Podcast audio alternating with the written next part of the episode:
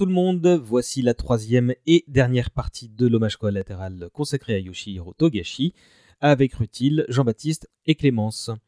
Si vous avez écouté les deux premières parties, ce qui serait normal, en fait, vous savez qu'on va reprendre la conversion à partir du mythique arc des Chimera Ants.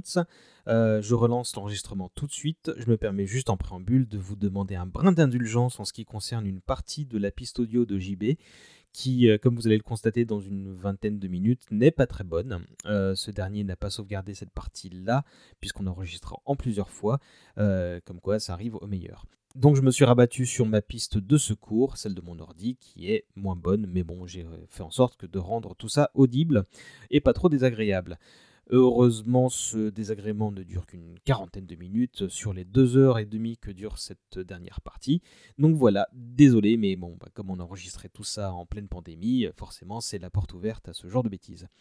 Euh, bah voilà, bah, je vous souhaite une très bonne écoute et, c'est parti. En 2003 euh, commence donc bah, l'arc des Chimera Ants qui commence donc dans le tome 18 et qui les mènera jusqu'au tome 30. Euh, JB, après l'enregistrement de la première partie, je te disais que j'en étais euh, à peu près là, que j'allais attaquer ce cycle-là, et tu m'as répondu que tu m'enviais. Ma première question, c'est est-ce que c'était ironique ou pas? Ah non, du tout. Non, non, euh, j'aime beaucoup l'arc des Chimera Ant. Mais de toute façon, j'aime tellement Hunter que je pourrais te dire que j'aime tous les arcs. Mais celui-là effectivement, c'est celui qui va questionner le plus euh, euh, sur sa moralité, euh, sur ce qu'il est prêt à abandonner pour atteindre ses, objectifs. et ce, cet arc est peut-être le plus politique aussi, où Togashi va le plus bah, nous questionner, nous lecteurs, sur qu'est-ce que c'est la, société, qu'est-ce qu'on fait en tant que société, qu'est-ce qu'on construit. Euh, mm, et mm. à, quoi sert en fait euh, parce que pour l'instant tous les arcs étaient très euh, on va dire portés sur des individus et c'était très individualiste en fait comme manga c'est à dire que c'était vraiment le l'accomplissement de personnes ou de, de, petits groupes là on arrive sur des échelles beaucoup plus grandes et sur des conséquences aussi qui peuvent être beaucoup plus graves et notamment qui vont venir impacter des personnes bah, des civils en fait et des gens mm. qui ont entre guillemets rien demandé ou qui essayent juste de, de vivre leur vie c'est un arc qui est incroyable euh, dans les personnages qu'il développe, notamment le personnage du roi des fourmis, euh, qui, bah, comme si on avait déjà le, on parle d'un proto-Goku, d'un mm. anti-Goku pour Gon, qui utilise même la, technique du pierre-feuille-ciseau comme Goku au début. Là, on a clairement déjà une référence graphique à celle, mais on a en même temps des éléments qui viennent de Freezer dans ce personnage-là. C'est vraiment une sorte de méchant un peu ultime, mais qui se révèle en fait n'est pas un méchant, euh, est juste quelqu'un qui voit le monde de manière totalement différente des personnages euh, des humains et ça devenir opposer cette vision à la vision euh, qu'a Gon de la société ou qu'a Gon des hommes et tout ça. Et ça finit d'une manière tellement incroyable. Moi, je, ne mm. peux pas lire cet arc sans pleurer. C'est impossible. La, mm. fin de l'arc me fait chialer même bah, dix ans après sa sortie. Vous voyez, parce que mm, c'était en 2011 c'était loin. ouais, parce que c'est indubitablement la partie la plus noire du manga. Hein. ah ouais. Euh, c'est intéressant. Juste avant, je veux juste dire que c'est au long de cet arc dont la publication bah, va durer 9 ans qu'il y aura le plus de hiatus. Et donc, euh, comme il y en a eu énormément, il y a carrément eu un site qui les a référencés. Et c'était quelque chose que EJB et Clémence voulaient évoquer. Euh, donc, je vous laisse vous présenter Hiatus X eh ben, hiatus. oui, hiatus X hiatus. Euh, oh, on prononce le X là On n'est pas obligé si on veut bah faire oui, voilà, c'est ça, si, tu veux l'URL. Euh, et c'est un site qui référence bah, tous les tous les épisodes euh, d'une Jump dans lequel il n'y a pas eu de parution de Hunter x Hunter. Donc tu as des petits carrés bleus quand ça a paru, et puis des petits carrés rouges quand ça a pas paru. Et donc tu as des années entières où il n'y a pas eu de parution de Hunter x de Hunter Hunter. Oui, mais en fait, moi j'aime bien un peu euh, toutes les, les, études statistiques et les trucs comme ça. Et euh, ils font un petit peu bah, quel a été le hiatus le plus long, euh, combien de temps est-ce qu'il a duré, tout ça. Et le hiatus le plus long est le hiatus actuel. Hein, parce qu'il faut savoir qu'il n'y a pas eu de Hunter Hunter depuis le 1er janvier 2019. Parce qu'on est dans la darkest timeline. Voilà. J'ai les détails rapides si vous voulez. Il y a eu 3 sorties sur 4 en moyenne en 2005. 4 sorties en 2006 seulement, 10 entre 2007 et 2008, une vingtaine de chapitres en 2008, seulement 2 début 2009, puis plus rien jusqu'à mi-2010. Et donc là, bah, JB vous a listé le, dernier hiatus en date, qui, qui va maintenant 2 ans. on reviendra sur, sur, sur ce problème-là et la suite tout à l'heure.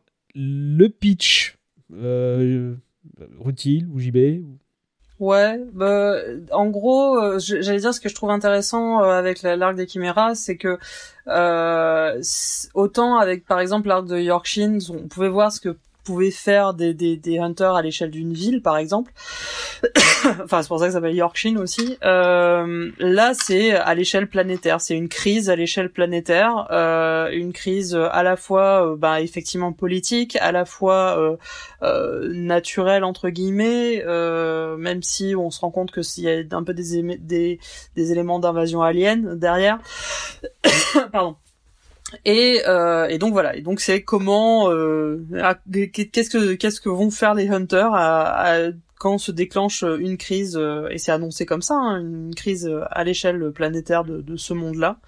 Euh, donc c'est effectivement donc euh, en gros grosso modo, euh, Gon et Killua retrouvent le fameux Kaito qui est donc un ami de, de Jing qui est qui est un beast hunter, il me semble, euh, donc est un, un, hunter spécialisé en trucs un peu naturels, des bestioles, etc.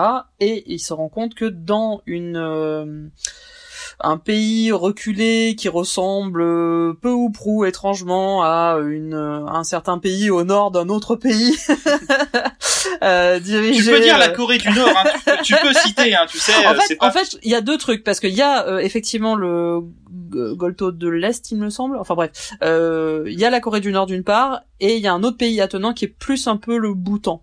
Euh, je pense. Hmm. Euh, donc qui est une espèce de euh, république baba cool totalitaire euh, dirigée justement supposément par des écolos, sauf qu'on découvre qu'en fait c'est euh, réellement dirigé par des cartels de drogue euh, et donc par par voilà des factions extrêmement violentes et qui ont trouver le prétexte de, euh, euh, euh, fermer le pays pour dire que genre voilà on va tous vivre de façon naturelle avec des paysans sans technologie et machin.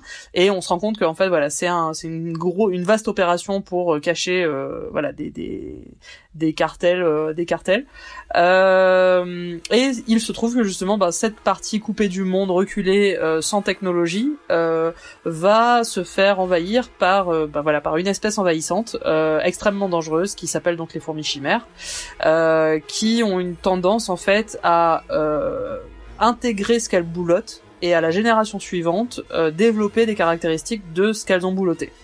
Euh, donc elles se reproduisent très très rapidement. Euh, il y a une reine euh, effectivement qui attend un roi et il se trouve que la reine, on lui a donné à bouffer des gens qui sont capables de maîtriser le naine. donc elle va avoir un roi qui va être a priori très très puissant et ça va être la, grosse grosse merde, on peut le dire. et donc Gon et Killua vont être impliqués. Il y aura aussi d'autres d'autres hunters, dont Netero le président des hunters qui va être qui va être impliqué aussi.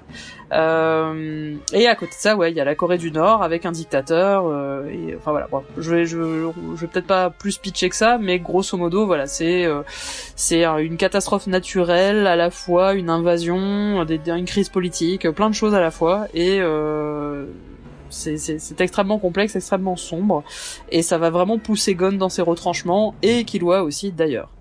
Est-ce qu'on sait pourquoi ils sont engagés dans cette histoire-là qui est euh, à la fois bah, la plus ambitieuse mais aussi la, la, la plus, bah, la plus sombre Non, j'ai pas vu d'interview où il parlait euh, spécifiquement de cet arc. Parce qu'il y a un changement de ton qui est quand même radical. Hein, euh, et plus tu avances dans cet arc-là, plus tu te dis, ok, il, il est dépressif, Togashi, là.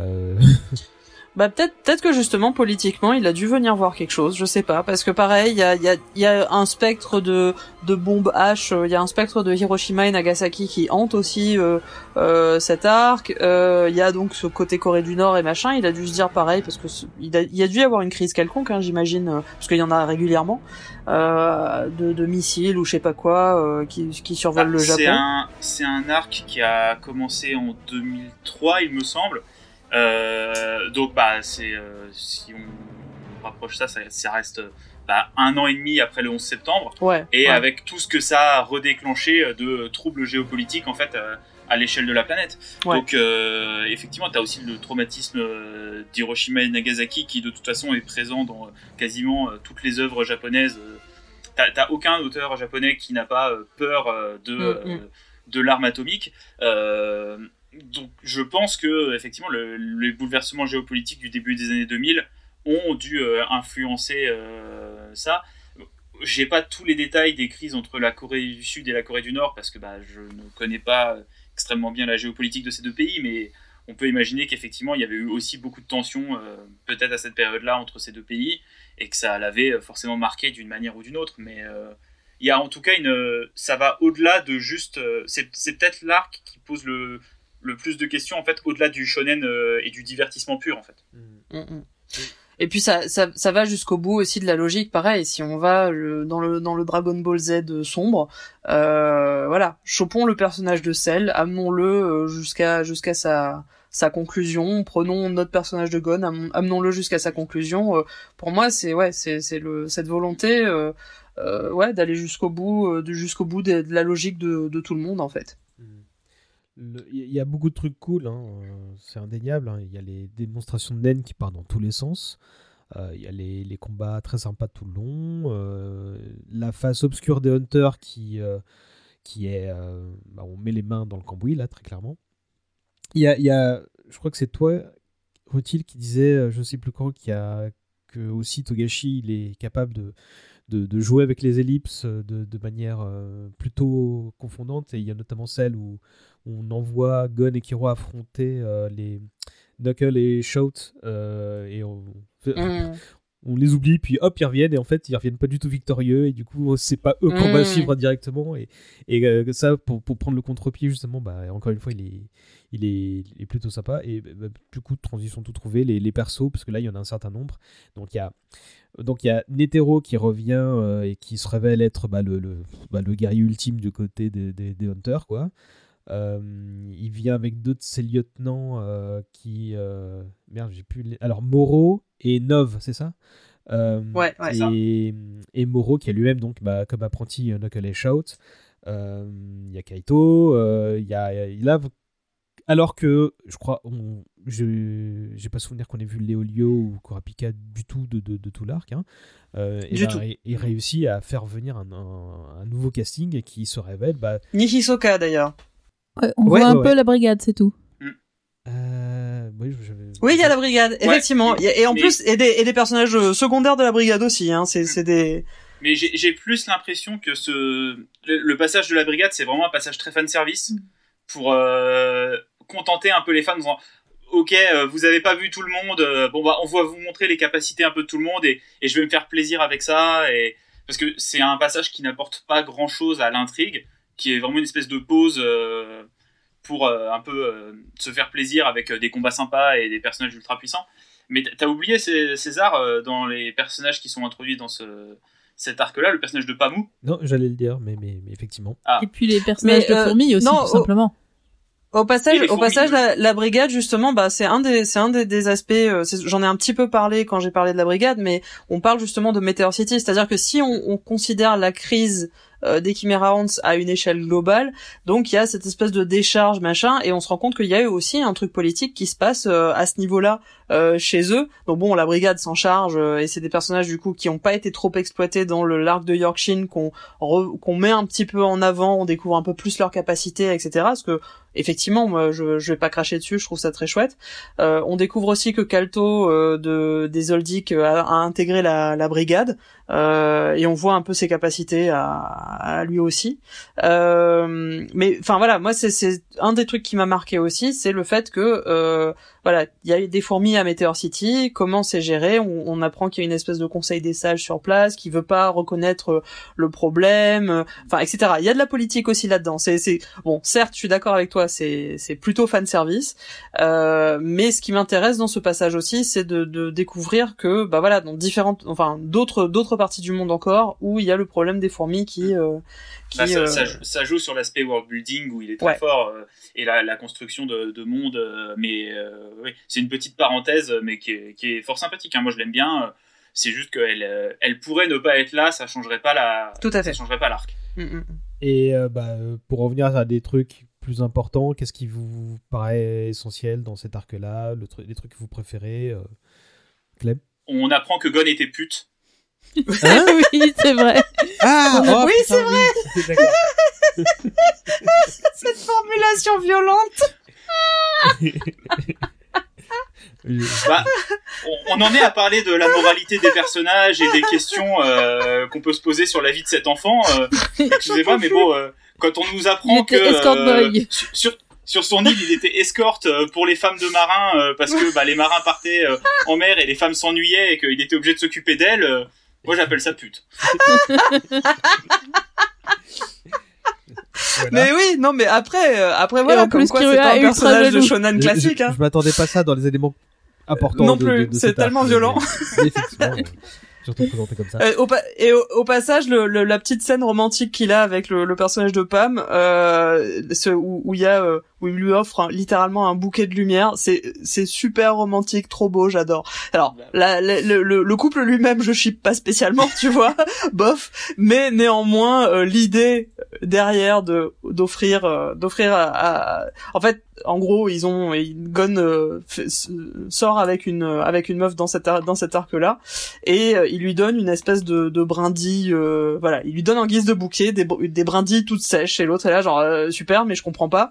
Et en fait il lui dit attends deux secondes. Et en fait les brindilles avaient de la sève qui attire des lucioles. Et la nuit tombe et euh, ça fait une espèce de bouquet de lumière. Et je trouve ça génial. Et je suis là genre oh là là mais qu'est-ce que c'est un gros romantique euh, fleur bleue qui tache euh, ce vieux Togashi euh, quel quel guimauve je l'adore dit, c'est pas plus mal qu'il y ait ce moment-là dans cet arc tellement bresson que, que, que ça, ça, en fait, ça tombe un peu à pic. hein, Bah, à côté non mais à côté de ça justement et c'est ça qui est magnifique c'est à côté de cette scène qui est très belle euh, en soi enfin que je trouve que je trouve jolie et, et- et avec une bonne idée bah parallèlement à ça il y a Killua, euh, Killua qui les a suivis et qui va avoir la réalisation de sa vie en fait qui va se faire défoncer par une par une fourmi euh, euh, un, un- lapin en string un lapin géant en string pervers Alors, dans les trucs négatifs, il y a Euh, vraiment les designs de certains. Euh, Oui, là, je suis d'accord, ça, je suis d'accord. plus quoi faire, quoi. hein, c'est, euh, Je suis d'ac- je suis d'accord. Bah, je sais pas si c'est plus quoi faire. Je crois qu'il y y a une esthétique très furry, vraiment de Oui. ouf. Euh, et après, il y a le côté aussi, oui, bric et broc. C'est ça qui ressort surtout. C'est, oui, les fourmis sont supposées intégrer les caractéristiques des trucs qu'elles bouffent, donc du coup, forcément, ça donne un truc bric et broc. Mais je suis d'accord, c'est pas les meilleurs designs du monde. Néanmoins, euh, ouais, Killua se fait défoncer par un par euh, pervers pépère. Et, euh, et en fait, il se rend compte qu'il a une aiguille de d'Illumi plantée à l'intérieur de sa tête qui fait qu'il réagit, enfin qui, qui fait qu'il a été complètement mindfucké par euh, par Illumi et sa famille et qu'il était du coup sous l'emprise de, de, de son frère euh, à cause de ça. Euh, donc il y avait pas que en fait le- l'emprise psychologique, mais il y avait effectivement physiquement une aiguille dans sa tête et il, il parvient à l'enlever et il se il en sort euh, grandi en fait. Et ça c'est un très très beau moment aussi. euh, que, que je kiffe. Euh, chouette. Mais c'est pas, c'est effectivement pas le plus important dans cet arc. Et donc, c'est quoi les trucs cool ou un- enfin non, pas les trucs cool parce que Le sinon on va partir sur, sur des trucs encore plus chelous. Mais euh, mais les trucs Le importants Gungi. selon vous. Bah, Le le- la première chose euh, importante, je pense que c'est le le choc que Gon euh, se prend dans la gueule euh, et le lecteur aussi d'ailleurs au, au début de l'arc où euh, donc ils sont euh, en train de se rapprocher des fourmis, ils commencent à prendre l'ampleur du, du danger, etc.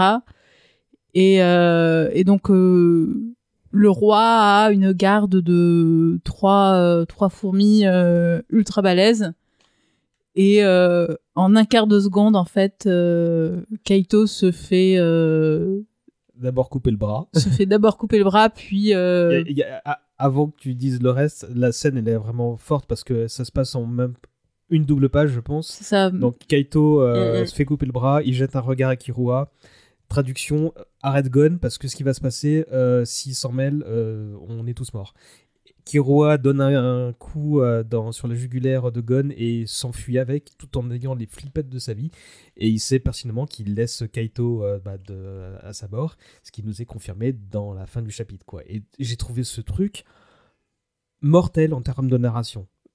Et Mm. C'est ultra violent. rien par rapport à, ce- à- C'est à c'est violent. à euh, la violence psychologique qui suit. en fait. psychologiquement, ex- exactement. C'est c'est euh, ultra euh, ça sort nulle part enfin c'est un peu comme la fin du, du premier tome de Game of Thrones en fait un peu tu dis ah ouais c'est un protagoniste et tout est là et puis d'un coup bam Ouais, et en plus on, on introduit son, pouvoir aussi à Kaito qui est assez cool aussi et qui est là genre ouais il va pas mourir, il est trop fort et machin et en, et en fait oui bim euh, dans ta gueule quoi. Mais euh, d'ailleurs au passage, donc ça, ça lance un peu Gon aussi euh, dans un dans un, un écho un peu de Kurapika puisque ça le lance dans une espèce de quête de vengeance euh, contre spécifiquement donc Nefelupito qui est qui est un un, un sous-boss qui est qui est un bras droit de du roi des Chiméras et au passage ce qui est magnifique, incroyable. Euh, là aussi, euh, euh, renouveau du shonen. vraiment, le gars, il a, il a tout pris à contre-pied.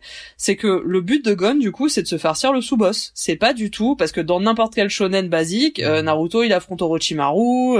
voilà, t'as un big boss. Le héros doit affronter le big boss. Bah pas du tout nous dit Togashi. Là, là, c'est le sous-boss qui a buté son son pote, donc Gon va se farcir ou son, en l'occurrence, son père adoptif quelque part, enfin le, la, seule, une des seules figures tutélaires littérales de sa vie, euh, en tout cas euh, masculine, euh, qui est Kaito, qui est effectivement un des seuls gars qui lui a appris des trucs euh, quand il était jeune. Euh, et c'est pour ça aussi d'ailleurs qu'à la fin de Grid Island, quand Gon doit, enfin il y a une espèce de mécanisme qui fait qu'il il est censé retrouver Jing, et en fait il trouve Kaito à la place. Donc vraiment mm. c'est sa figure paternelle quelque part Kaito. Donc voilà, c'est genre bah il a buté son, son quasi père Neferupito, donc Gon va lui maraver sa gueule. Et, et c'est totalement déconnecté quelque part, c'est totalement à part par rapport à la crise spécifiquement hmm. de euh, le roi, les hunters, euh, voilà. Gon, ça a rien à voir avec ça, quoi. Et il se bat très clairement contre son entre son devoir et ses aspirations, parce que très clairement, jusqu'au bout, en fait, jusqu'à la baston qui l'oppose hmm. à, ce perso, euh, il, il, lui fait gagner du temps pour, bon, pas entrer dans les détails, mais il accepte de, de de reporter le combat, mais il le quitte pas des yeux et il sait qu'en en fait, en faisant ça, bah, il peut mettre en danger le plan et tout ça. Et, et là, pour le coup, Gun, qui était bah, un personnage déjà très nuancé, là, il atteint. Euh, il, est sur le point de, de, Il est au bord du précipice, là, en fait. Et d'ailleurs, il finit par sauter, en fait. C'est ça qui est d'autant ouais, ouais, euh, flippant et remarquable. Euh, au, passage, petite euh, trivia euh, qui va euh, alléger l'atmosphère. les sous-lieutenants du roi s'appellent Pito, Pouf et Youpi, et ce sont des noms qui viennent de Coralie et ses amis, la série jeunesse avec une petite fille et qui a divers animaux, félins, machin, un, un, ours, etc. Et ce connard de Togashi a littéralement, il a vraiment fait ça. Il a pris des noms dans Coralie et ses amis et il les a donnés à ses méchants et je vais le tuer quoi. D'accord. Quel enfoiré. Clémence, je crois tu on en a parlé un peu. Euh, bah, justement, j'avais dit, tiens, JB, il m'a dit euh, qu'il m'enviait, mais est-ce que c'est. Euh, est-ce qu'il est ironique ou pas? Parce que moi, je suis en plein milieu de l'arc des fourmis et franchement, je bade, quoi. Et tu me disais, ah oui, ouais, l'arc des fourmis, c'est pas du tout mon préféré non plus, quoi. Non, effectivement. alors, il y a déjà un historique, c'est que bah, je l'ai découvert un peu en, en live avec tous les tous les bouts d'hiatus euh, que ça implique. Donc il y avait des, années où il y avait aucun tome. Du coup, je reprenais quelques chapitres euh, au fur et à mesure des parutions, euh, plus ou moins avec un peu de retard. Et puis ça serait arrêté, donc je relisais pas forcément tout à chaque fois pour retrouver. Donc je j'avais pas le, le même engagement. En plus, il y avait beaucoup de personnages, c'était plus plus sombre, plus complexe. Enfin, je j'accrochais moins. Et puis, euh, et puis il y a aussi euh, le fait qu'en fait, euh, non seulement les tomes ne paraissaient pas ou les chapitres ne paraissaient pas, mais ceux qui paraissaient étaient d'une qualité graphique extrêmement moindre en fait. Il y en a, c'était presque des brouillons certains chapitres. Ça a été un peu corrigé après pour les versions, mmh. pour les versions imprimées, mais les gens qui ont découvert en scantrad au fil euh, au fil du temps, au fil de la parution, euh, le savent. Euh, c'était vraiment, il y a eu une dégradation de l'image assez importante sur cet arc. Et donc, bah mon. Alors le, le c'est c'est déjà c'est dès Grid Island hein, euh, ce, ce truc-là. Enfin le truc le truc auquel tout le monde pense c'est la scène de fin où il y a tout le monde qui se qui qui qui fait la, la fête dans Grid Island et euh, c'était très très euh, rough euh, quand c'est paru. Alors la légende veut que l'éditeur est, est entré euh, chez Togashi et lui a un peu genre arraché les storyboards des des mains pour les publier. Euh, Ça c'est ce que j'ai entendu. Euh, et euh, c'est ce qui a fait effectivement que oui, il y a, y a eu des, des choses pas finies qui, qui ont été euh, publiées. Après, bah, c'est rattrapé quand même effectivement dans les dans les trucs. Euh, je suis je suis assez d'accord Clémence au passage. Ouais, j'ai j'ai vécu à peu près la même chose, mais moi sur Grid Island, c'est-à-dire que euh, sur Grid Island, c'est là où j'ai vécu les premiers hiatus. Quand et c'est là où aussi où, où j'aurais été d'accord avec JV, c'est que à la fin de Grid Island, je m'étais dit j'étais soulagée parce que j'attendais désespérément chaque chapitre. C'est sorti au compte-gouttes. Quand je les avais, j'étais heureuse. Et quand on arrive à la fin de Grid Island, je me fais bon allez, c'est fini là, euh, c'est bon, euh, j'ai plus à attendre. Et là, il remet des pièces dans la machine pour les Chimera Ants et ça m'a quelque part un peu fait chier. En plus, euh, j'étais là genre mais où tu vas avec tes histoires de Pokémon? Là, je comprends pas. euh, c'est quoi c'est quoi les, les furries en, en string, euh, je pige pas, etc. Et effectivement, il y a des chapitres qui sont euh, lourds en explications. Il y a euh, toute une partie où il distend le temps au maximum. Il distend une heure, mais euh, chaque minute de cette heure va être détaillée, expliquée, etc. C'est vrai que j'avoue que j'ai trouvé ça horrible quand ça m'est arrivé. Néanmoins, maintenant, je suis comme JB, c'est bah de toute façon je, je dis ça à chaque arc, ouais c'est un de mes préférés. Euh...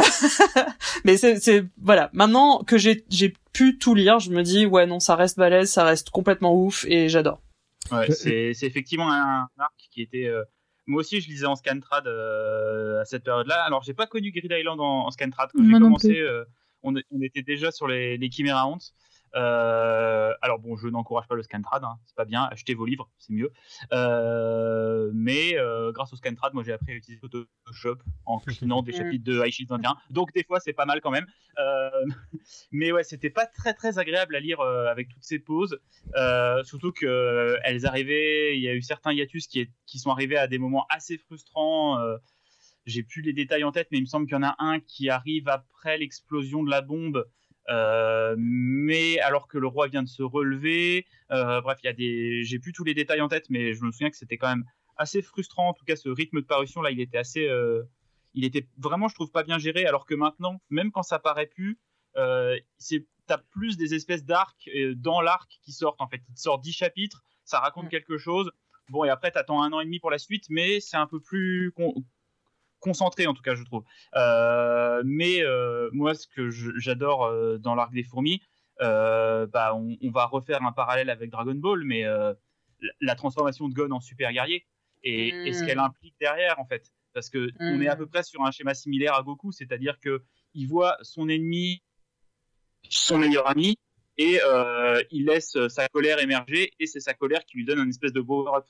Sauf que euh, dans Dragon Ball, ce power-up bah, permet à, à Goku de triompher de, de Freezer.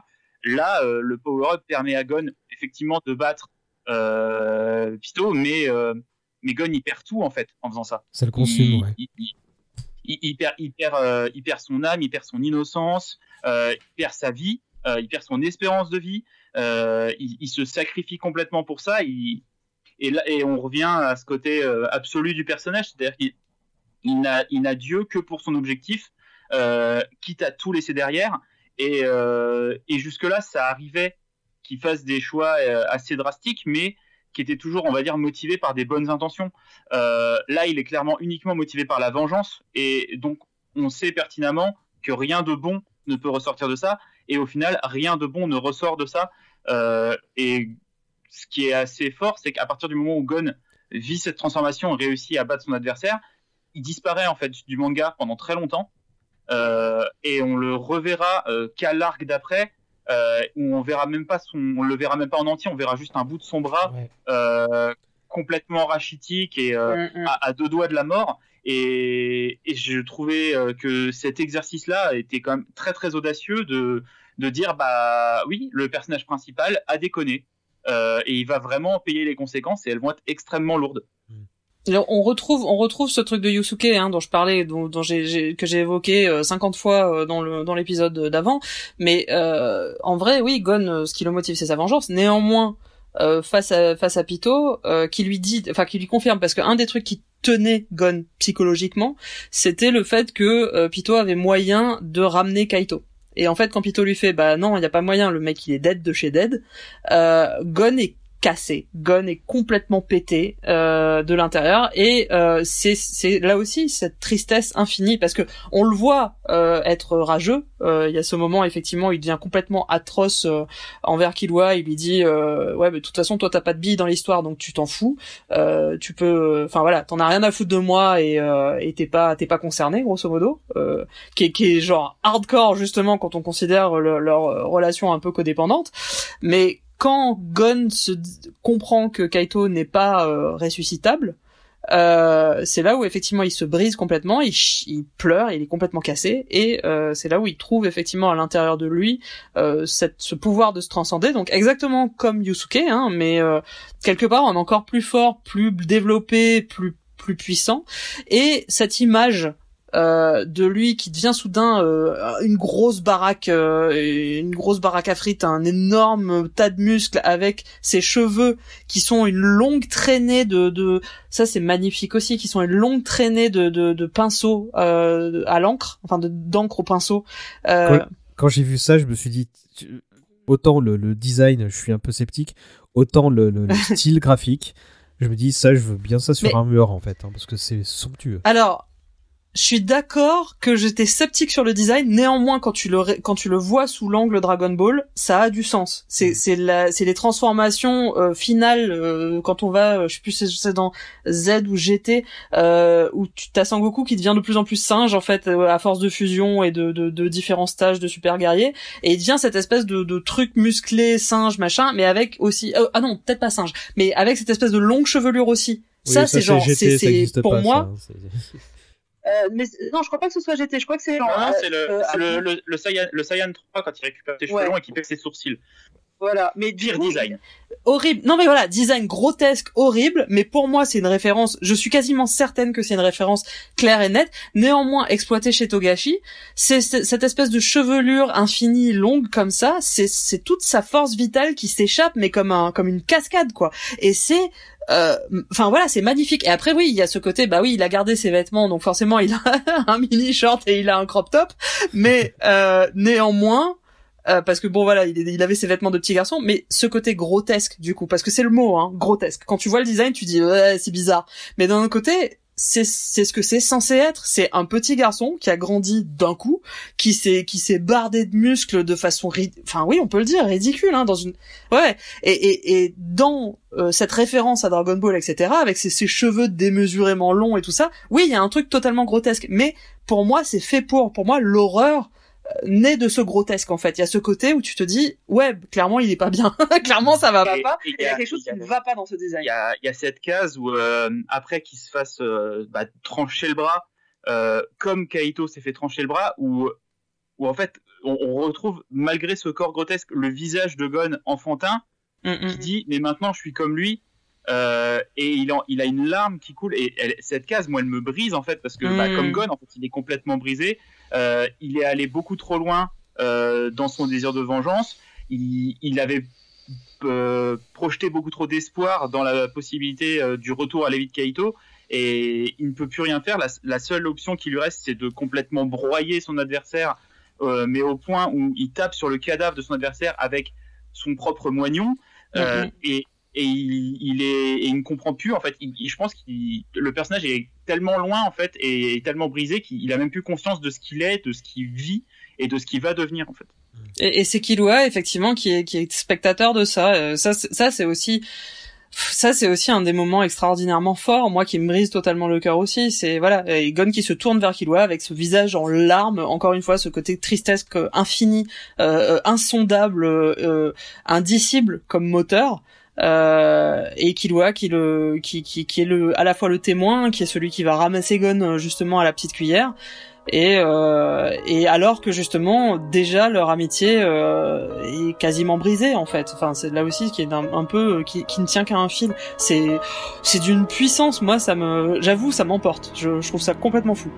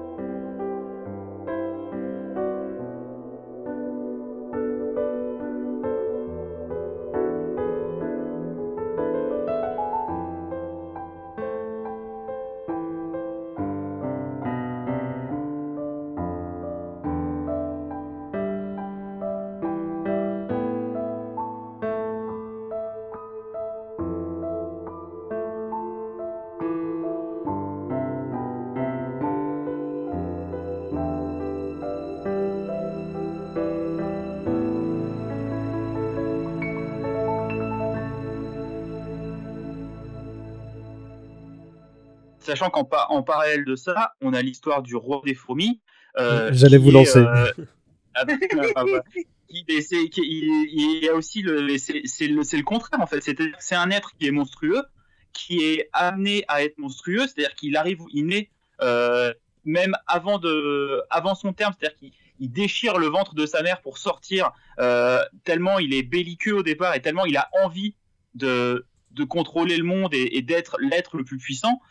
Mais et au final, il se retrouve à, tomber amoureux d'une petite fille aveugle qui le bat à des simili échecs euh, et qui en fait, euh, elle, vu qu'elle ne voit pas son apparence de monstre, mais si elle a conscience qu'il est euh, terrifiant et qui, pourrait en fait la, tuer d'un simple claquement de doigts, résiste juste par sa volonté et il finit par tomber amoureux de cette volonté et ils finissent par mourir tous les deux la main dans la main en pleurant l'un en pensant à l'autre c'est aussi euh, moi la fin de cet arc me fait bah, comme je disais tout à l'heure pleurer à chaque fois parce qu'on a d'un côté euh, Gon qui devient monstrueux et qui perd son humanité et en parallèle de ça on a un monstre qui gagne une humanité.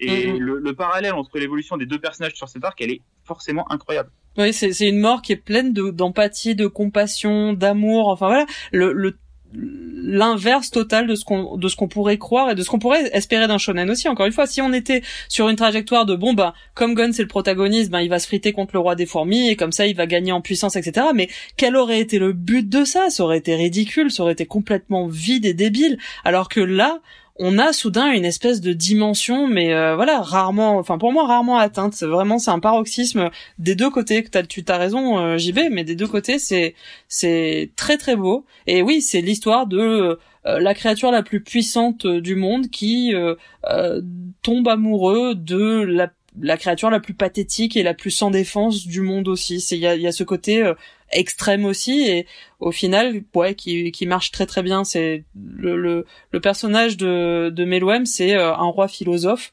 Euh, c'est un des très beaux très très très très beaux combats aussi. C'est du coup son combat contre contre Netelo euh, donc le, le, président des Hunters.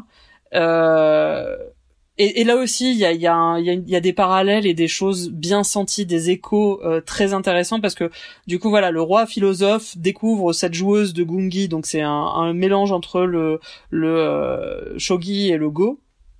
Euh, donc il y a un sport national euh, qui n'est présent que dans le. On n'est pas obligé d'entrer dans les détails, sinon ça va durer longtemps. Oui, mais juste, juste pour, enfin, si c'est intéressant parce que du coup, ça multiplie les possibilités de jeu. Enfin, c'est ce qui, c'est, c'est un peu les échecs 3D de, Star Trek, ça n'existe pas, mais le, principe est qu'il y a vraiment plein, plein, plein de combinaisons possibles et que euh, la meuf, c'est, c'est un, c'est un méga génie alors que, que elle est totalement crétine par ailleurs. C'est le seul truc dans lequel elle est bonne. Euh, et lui, il s'intéresse à ça et il, euh, il se rend compte aussi qu'il pourra jamais la battre non plus à ce petit jeu-là de merde. Euh, et quand il se bat contre Netelo, euh, Netelo, lui, il a maîtrisé un, type de naine qui justement permet de faire euh, un milliard de combinaisons possibles en fait. Euh, enfin voilà, il a il a un truc euh, à plusieurs bras et il a différents types d'attaques et en fait c'est des, justement des espèces de combinaisons et tout ça. Donc techniquement il est très très très compliqué à vaincre. Néanmoins, grâce au Gungi, c'est ça que je trouve ouf, grâce au pseudo échec 3D Star Trek à la con là, euh, Meloem parvient à battre Netelo parce qu'il dit voilà j'ai joué au Gungi comme un malade. Maintenant euh, à travers un, un, un champ d'aiguilles je vais enfin à travers un champ de bottes de foin si tu préfères je vais pouvoir trouver l'aiguille. Euh, je vais je vais pouvoir trouver le point faible. Et ça c'est un ça c'est vraiment balèze aussi. Ça c'est vraiment très très balèze parce que il y a un autre moment aussi où c'est utilisé. Pareil c'est cette espèce de côté dans le champ des possibles dans le champ de toutes les possibilités il y a euh, une occurrence. Il y a une occurrence euh, euh, euh, toute petite, infime, spéciale, mais qui se produit. Euh, y a, enfin, c'est un autre moment aussi où en fait il y a un personnage qui euh, arrive à dire le nom de, de Komugi, donc de, de la de la jeune fille, euh, ce qui en fait renverse totalement l'histoire. C'est-à-dire il y a, vraiment un moment où le roi a oublié qui la jeune fille était, etc., etc. Et il y a une occurrence, une possibilité sur un million de milliards que ce nom euh, sorte à ce moment-là et, et le nom sort et ça euh, ramène tous les souvenirs au roi etc donc ça ça renverse totalement l'histoire et ça aussi c'est genre pour moi il y a il y a, y a une construction là-dedans, il y a une intelligence, il y a un génie euh, qui, qui, est très très très très fort, très fin, euh, absolument pas euh, présent où que ce soit ailleurs. Euh, j'ai jamais vu ça. Je sais plus où j'en suis, parce que bon, forcément, la Clem. Je, je... Essaie de faire court, s'il te plaît. non, non, mais euh, c'est c'est super intéressant ce que tu dis parce que ça me fait euh, revoir des choses. Ça reste vraiment pas mon, mon arc préféré. Euh, je trouve qu'il y a trop de persos, je m'attache pas à tous. Euh, Il y a trop de lapins en string. Il y a trop de lapins en string. euh, c'est dur pour moi. Mais euh, malgré tout, euh, du coup, bah, j'entends ce que tu dis et c'est vrai.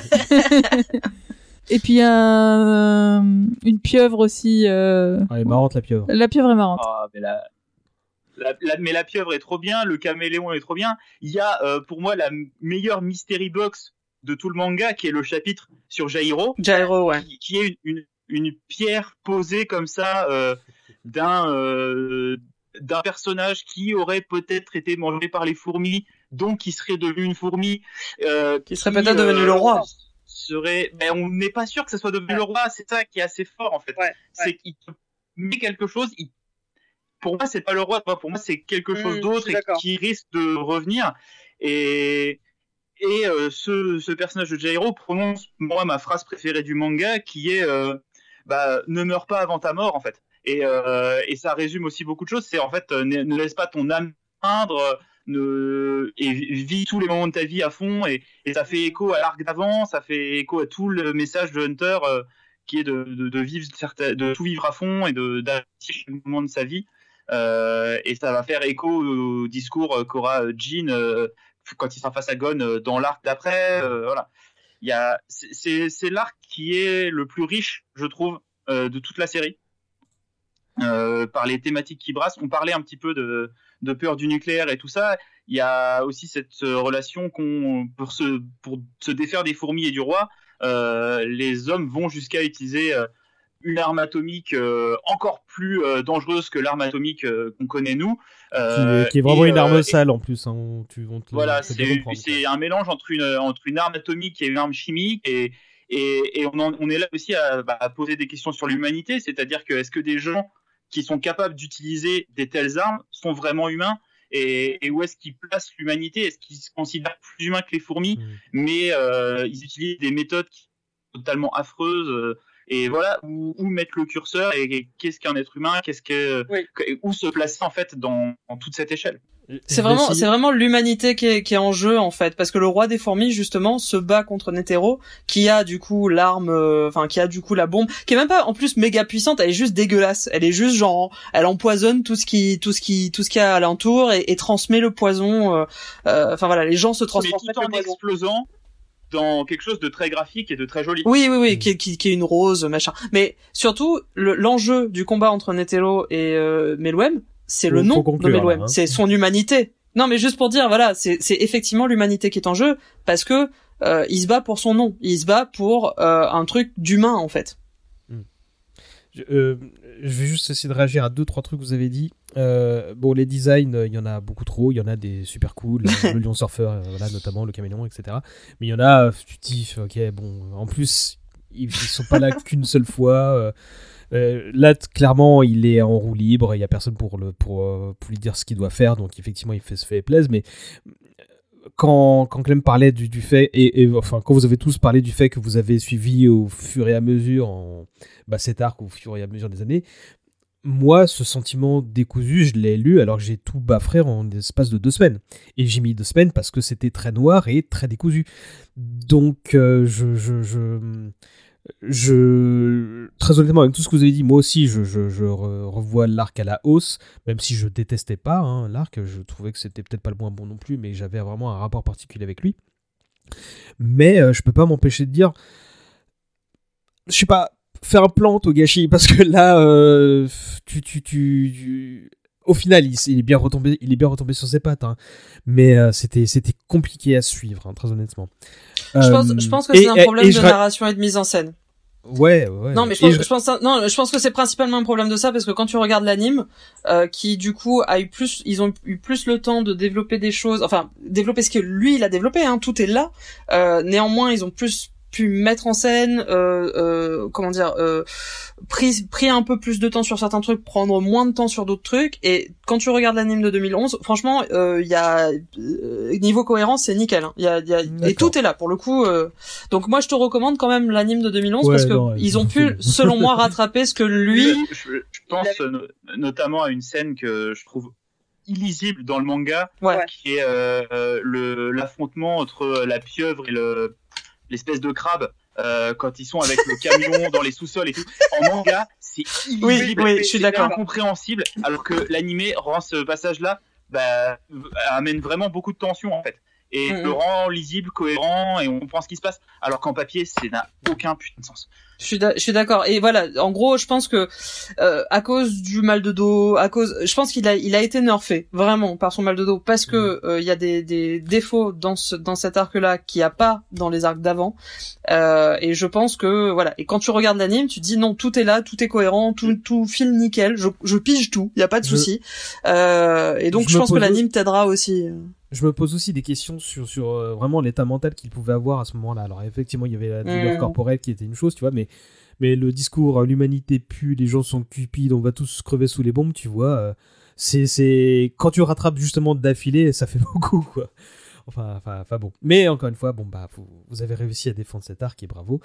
un dernier mot, ou, s'il vous plaît, non. mais, non. Merci. Euh, le point préface, et attention là il y en a plein. Tome 19, c'était encore plus dur. Tome 20, mon préféré, qui dit trois petits points. En fait, il y a juste trois petits points. Genre, il se donne plus la peine de dire quoi que ce soit. Tome 21, j'ai tout donné, je n'en peux plus. Tome 25. Ça va bien fait les trois petits points. on, reste sur la même ligne hein, dans le tome 25. Je fais de mon mieux.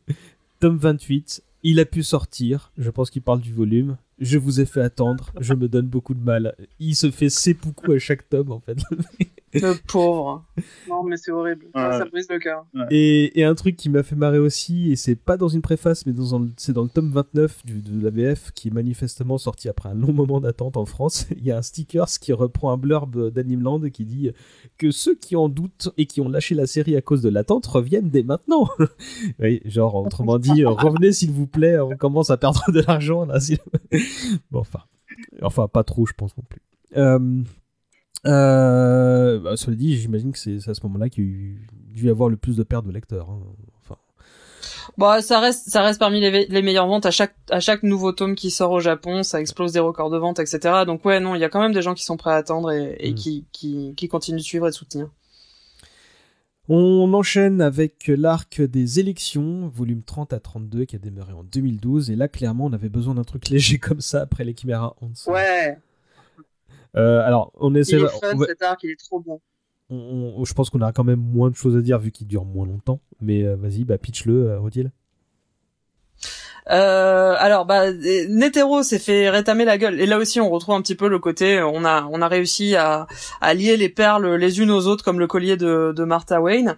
Euh, Netero s'est fait rétamer la gueule euh, donc par euh, Meloem dans l'arc des Chiméras, euh, ce qui laisse un vide politique puisqu'il n'y a plus donc de président des Hunters. Et il se trouve que le président de, de l'association de l'association des Hunters, bah, en fait, doit se faire élire par les Hunters.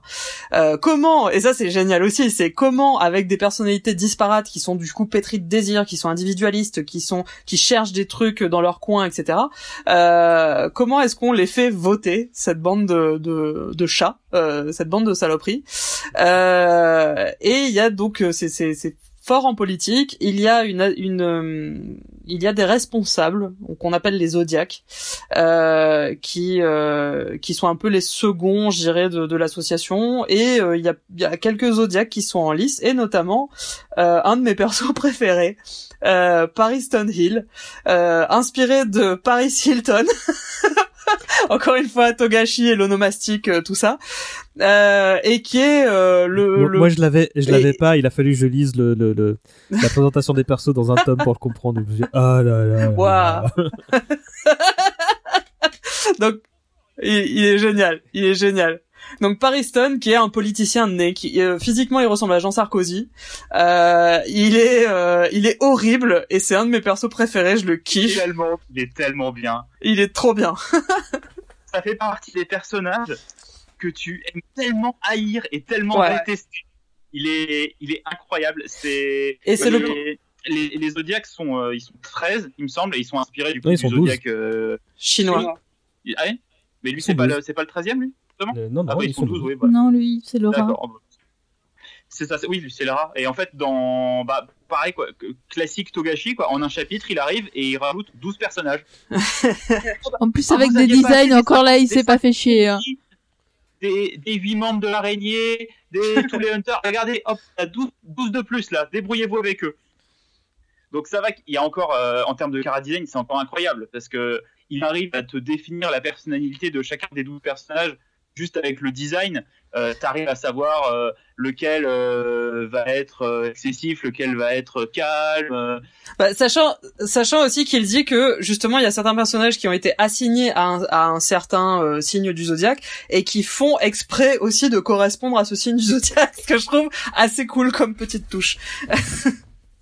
Et euh, bah, les, les deux seuls entre guillemets qui se prêtent pas du tout à cet exercice sont euh, bah, euh, Paris Sutton là et euh, bah, Jean, le père de Gon, euh, qui euh, et ça c'est génial parce qu'il est c'est un personnage qu'on attend depuis super longtemps euh, et il est révélé comme ça, genre ouais ça il Trop est là, c'est lui là, regardez.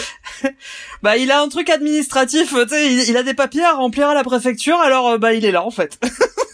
c'est vraiment un, c'est un, un procédé narratif que je trouve incroyable parce que ça te crée énormément d'attentes et on, on te on te balance comme ça un petit truc qui normalement devrait être énorme et on te le met comme ça au détour d'une conversation euh, et je, je trouve que c'est des c'est des effets qui moi marchent énormément sur moi parce que je, je suis hyper client de de ce genre de truc quand on te détourne l'attention et euh, Mm, mm, mm.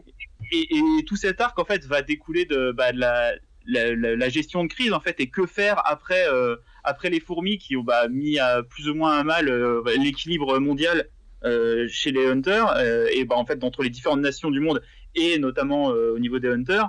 Et il a aussi beaucoup de, de résonance politique mais euh, là plus sur les euh, les méfaits entre guillemets de l'administration et, et, et l'opportunisme en fait politique que, que peuvent avoir les hommes euh, parce que il y, en a il y a certains politiciens qui hésitent pas à, bah, vouloir utiliser les fourmis. Il y en a qui euh, décident de sacrifier euh, pas mal de vies humaines dans le cadre d'expériences en disant c'est que des soldats ou ça c'est des civils c'est pas très grave. C'est un arc aussi qui même s'il est plus fun est quand même assez dur en fait dans ce qu'il raconte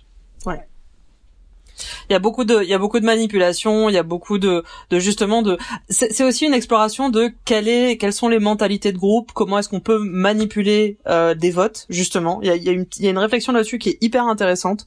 Euh, il y a aussi, bah, il y a aussi les votes fuck you qui sont pris en compte. Hein. Donc il y, a, il y a un petit moment où Togashi tient compte de, bah oui, quand les gens veulent voter pour un candidat dont on considère que, euh, bah oui, c'est peut-être pas le meilleur des politiciens, mais il a mis une patate à quelqu'un qu'on n'aimait pas, donc on va voter pour lui. et euh, et c'est c'est donc oui Bien bien Bah, sûr, parle de Léolio. voilà qui voit le, le retour de Léolio et en, en fanfare quel, quel incroyable Si retour c'était quoi. pas le cas à ce moment-là, ça y est, c'est devenu le personnage préféré de tout le monde. Mais ça faisait C'est tellement ça. plaisir. Parce que oui, du coup, Jean, le père de Gon, c'est juste un gros connard. On savait déjà, cool. mais ce qui est très intéressant en tout cas dans ce, dans cet arc là aussi c'est qu'au-delà de l'élection il y a un double enjeu en fait. Il y a d'un côté un enjeu plus personnel c'est Gon est au bord de la mort euh, Killua doit le ressusciter. Pour le ressusciter il doit récupérer euh, sa petite sœur qui est au passage et donc euh, un personnage trans. Euh, donc euh, c'est dit tel quel. Euh, tout le monde met genre euh, à Luca donc la petite sœur de, de Killua qui est une petite fille trans. C'est-à-dire qu'on sait que les Oldic enfin on nous dit que les Oldic c'est une famille de garçons en fait. Il y a que des garçons. Il y a toute la famille qui met genre à Luca en disant il en en, en parlant euh, donc soit on en parle comme d'une chose on dit euh, ça euh, soit on en parle, euh, enfin d'autres personnages, des personnages positifs. hein. Le personnage de Moro en fait en parle comme du petit frère de Killua. Et il y a que Killua qui tout le long du truc, qui est le seul à bien connaître sa petite sœur, euh, qui dit non mais c'est une fille, c'est une fille. euh, vous avez pas intérêt à la traiter mal parce que c'est une, voilà, c'est ma c'est ma petite sœur et et il dit elle tout le long. Enfin voilà, il, il en parle comme de sa petite sœur. Donc ça c'est un truc assez subtil aussi, vraiment bien joué. Je trouve que c'est un des c'est probablement des, un- une des façons de, de Maxis de, de parler de, de transidentité euh, de façon la plus euh, subtile et à la fois respectueuse possible. Euh, voilà, c'est de la représentation. On sait que, sait qu'elle est trans, euh, et néanmoins, euh, il a une façon justement de dire qu'il y a quand même de la discrimination à son encontre. Et au passage, elle a un des pouvoirs les plus cool de toute la série.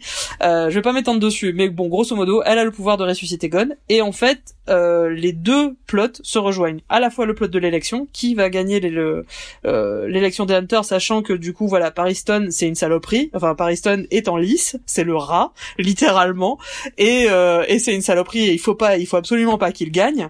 Et euh, ça aura une influence sur est-ce que Killua aura le droit de ressusciter Gon ou pas. Euh, donc voilà, c'est il y a euh, énormément de, il y a ce côté application directe de la politique qui est intéressant aussi. Et il y a tout un, il y a toute une course poursuite euh, avec euh, avec Killua et, et Aluka. Et c'est aussi le moment, pareil, où, où Killua en fait, ben trouve son indépendance euh, par rapport à Gon en fait. Il trouve euh, son sa raison de vivre, sa euh, euh, sa voix en fait. Euh, sachant qu'il avait déjà commencé un petit peu en se faisant un autre pote, le, pou- le poulpe dans le- Mhm. les Chimera Hunt, il est hyper important parce que c'est un de ses premiers potes en dehors de Gon, un de ses premiers vrais potes. Et là, en fait, euh, voilà, en récupérant sa petite sœur euh, et en se détachant à la fois de sa famille d'une part et de Gon d'autre part, euh, il va devenir, bah voilà, un, un personnage indépendant et, euh, et euh, euh, indépendant à part entière, quoi. C'est euh, le tout l'aspect euh, course poursuite et Ace quand il se quand il récupère Aluka justement et qui qui doit rejoindre le l'hôpital où se trouve Gon est, est vraiment super. On voit de nouveau des, des personnages euh, secondaires dans la famille. A- Avec un petit, petit, enfin caméo, non, une présence d'Isoka qui est encore plus savoureux euh, qui est là pour le lols. Ouais, clairement, il en a plus rien à battre, il fait juste s'amuser, quoi. C'est ça, et donc euh, qui qui est euh, plus ou moins du C'est côté le du complice frère éternel de Illumi. c'est ça. et, euh, et donc c'est ouais, c'est vraiment une euh, un arc qui est pas long mais qui est vraiment sympa, qui bah justement qui est plus léger mais qui est aussi bien rythmé, qui a des en- des gros enjeux émotionnels, euh, des enjeux politiques importants. Enfin voilà, c'est c'est vraiment un arc sympa. Vous voulez rajouter un truc? Euh, non, il y a, y a un petit truc aussi lié à Aluka euh, qui est introduit, qui va, qui va, qui paraît, qui a un- une petite, euh, un, un petit implant par rapport à ce qui suit, qui est le l'arc du, du Dark Continent, euh, où on apprend que justement Aluka en fait a une autre personnalité à l'intérieur de d'elle qui est euh, Nanika, et Nanika est une créature chelou venue probablement euh, d'ailleurs. Euh, donc voilà. Un peu comme les Et, fourmis euh, en fait. D'ailleurs moi moi ce que j'avais compris c'était que les fourmis elles venaient du du continent. oui, aussi. de l'espace. Soit du conti- soit du Dark Continent, soit soit. du- euh, Moi j'avais compris le Dark Continent mais Mm. Le- le- je, je me faisais juste la réflexion que la sœur de, de, de Kirua, c'était quand même un. Enfin, son pouvoir, c'était quand même un, un bon. Euh, Deus Ex Machina, quand même, pour, pour régler la situation, même si, effectivement, on. on- Ouais, ce mais c'est un, c'est un Deus Ex Machina qui est expliqué, qui est complexe, qui met du temps à arriver et euh, qui euh, bon se révèle euh, au final euh, utilisable un nombre de fois incalculable, mais euh, pas pour tout le monde en fait. Ouais, avec des règles, avec des règles très particulières. Hmm. Oui, mais Qui pas pour tout le monde, mais du coup, mais qui mais qui qui, vise quand même le- les personnages à- principaux, quoi. Donc, euh, Oui, oui, mais c'est c'est des règles qui ont beau être ultra complexes, elles se résument quand même à. En fait, si t'es gentil avec elle, elle réalisera tes rêves. hmm. Mais il faut, mais voilà, il faut déjà comprendre justement comment ça fonctionne, à qui on s'adresse, etc., etc. Donc euh, parce que justement, elle est, elle a cette dualité, euh, voilà.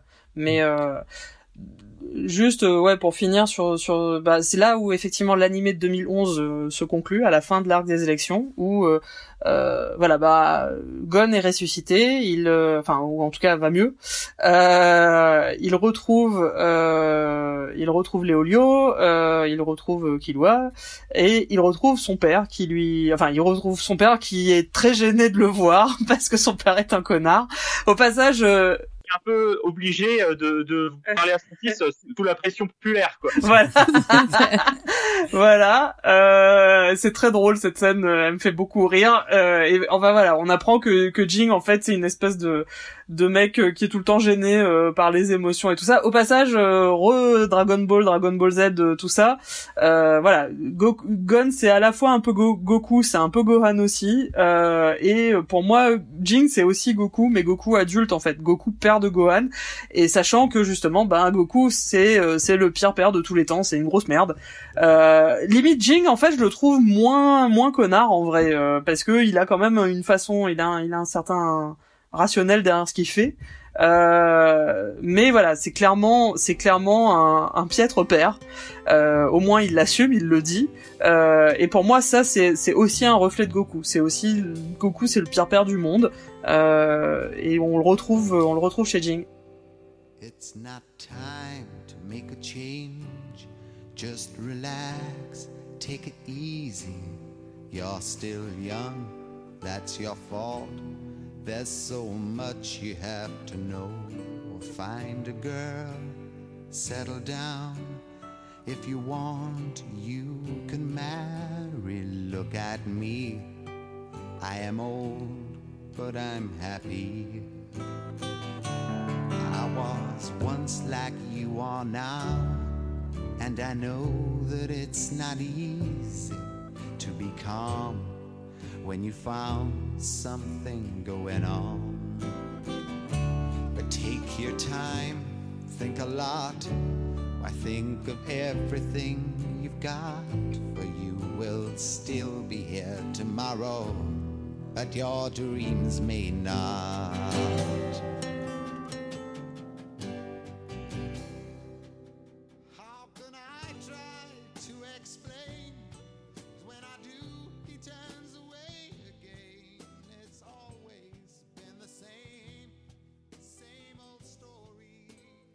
Et du coup, Jing lui dit voilà, retrouve-moi euh, tout en haut de, de l'arbre monde, qui est une espèce de d'arbre monumental. euh, euh, c'est là où finit la où finit l'animé. Euh, et il y a tout vraiment qui retombe en place, qui est très beau aussi. Euh, Gon dit au revoir à Killua, qui va de qui va avec Aluka de son côté. Ils ont un ils ont des adieux assez assez déchirants, à la fois un peu bro mais aussi un peu déchirants.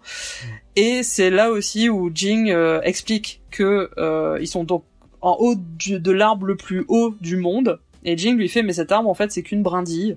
Euh, par rapport, euh, en, en vrai, euh, ces arbres peuvent atteindre des, des, des tailles phénoménales et peuvent notamment atteindre d'autres planètes éventuellement. Donc c'est là aussi où on, mais euh, c'est là où il dit, c'est pour ça que je dis de l'espace parce que en fait il dit aussi à, à Gon, il me semble que euh, euh, c'est là où il dit que les, que les c'était possiblement des, des, des espèces venues d'ailleurs et peut possiblement de l'espace.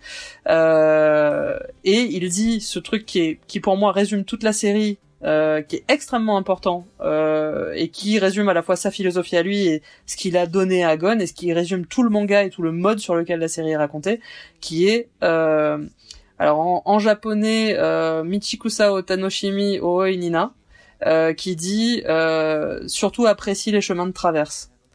Euh, c'est, c'est- et c'est magnifique, c'est, c'est, c'est, c'est très très très beau, c'est euh, euh, et ça résume littéralement tout ce qu'on a vécu, tous les arcs, tous les, tous les, toutes les, les comment dire, les, les changements d'enjeux, les, les bifurcations, les, les euh, déplacements, les, les multiples pages qui détaillent des cartes. Les Euh, OAP, les Olio, euh, le mal de mer. les OAV Olio le mal de mer. Euh, voilà, tout ça, bah, c'est résumé dans cette phrase et c'est, ça résume, voilà, tout, tout le principe de Hunter x Hunter. Et où Jean aussi dit, euh, voilà, moi, moi, je veux tout ce qui n'est pas immédiatement devant mes yeux. Euh, ce qu'il a aussi, euh, enfin voilà, c'est, magistral. Et voilà, au bout de tout ça, il aurait pu s'arrêter là, sauf que, Sauf que non. fidèle à lui-même, en plus de tout ça, on a droit à euh, bah, Léolio, on en a parlé, il est revenu dans cet arc-là, mais il a fini ses études de médecine, Mm, mm. et on a droit à une case où on voit euh, que Kulapika a récupéré les yeux de son clan. Donc en vrai, le... on est techniquement devant une fin Oui. de manga, puisque les arcs narratifs des quatre personnages principaux sont résolus. hmm. Tout Et là, fait. Et ben ça continue. Petit Togashi. il arrive au chapitre d'après en nous présentant un personnage qui s'appelle Beyond Netero. donc au-delà de Netero, qui est le fils de Netero, qui dit Ah non, mais le monde, euh, il est beaucoup plus grand, et venez, on y va Et donc, c'est l'arc du Nouveau Monde, volume 32A, trois petits points, qui a commencé en 2012.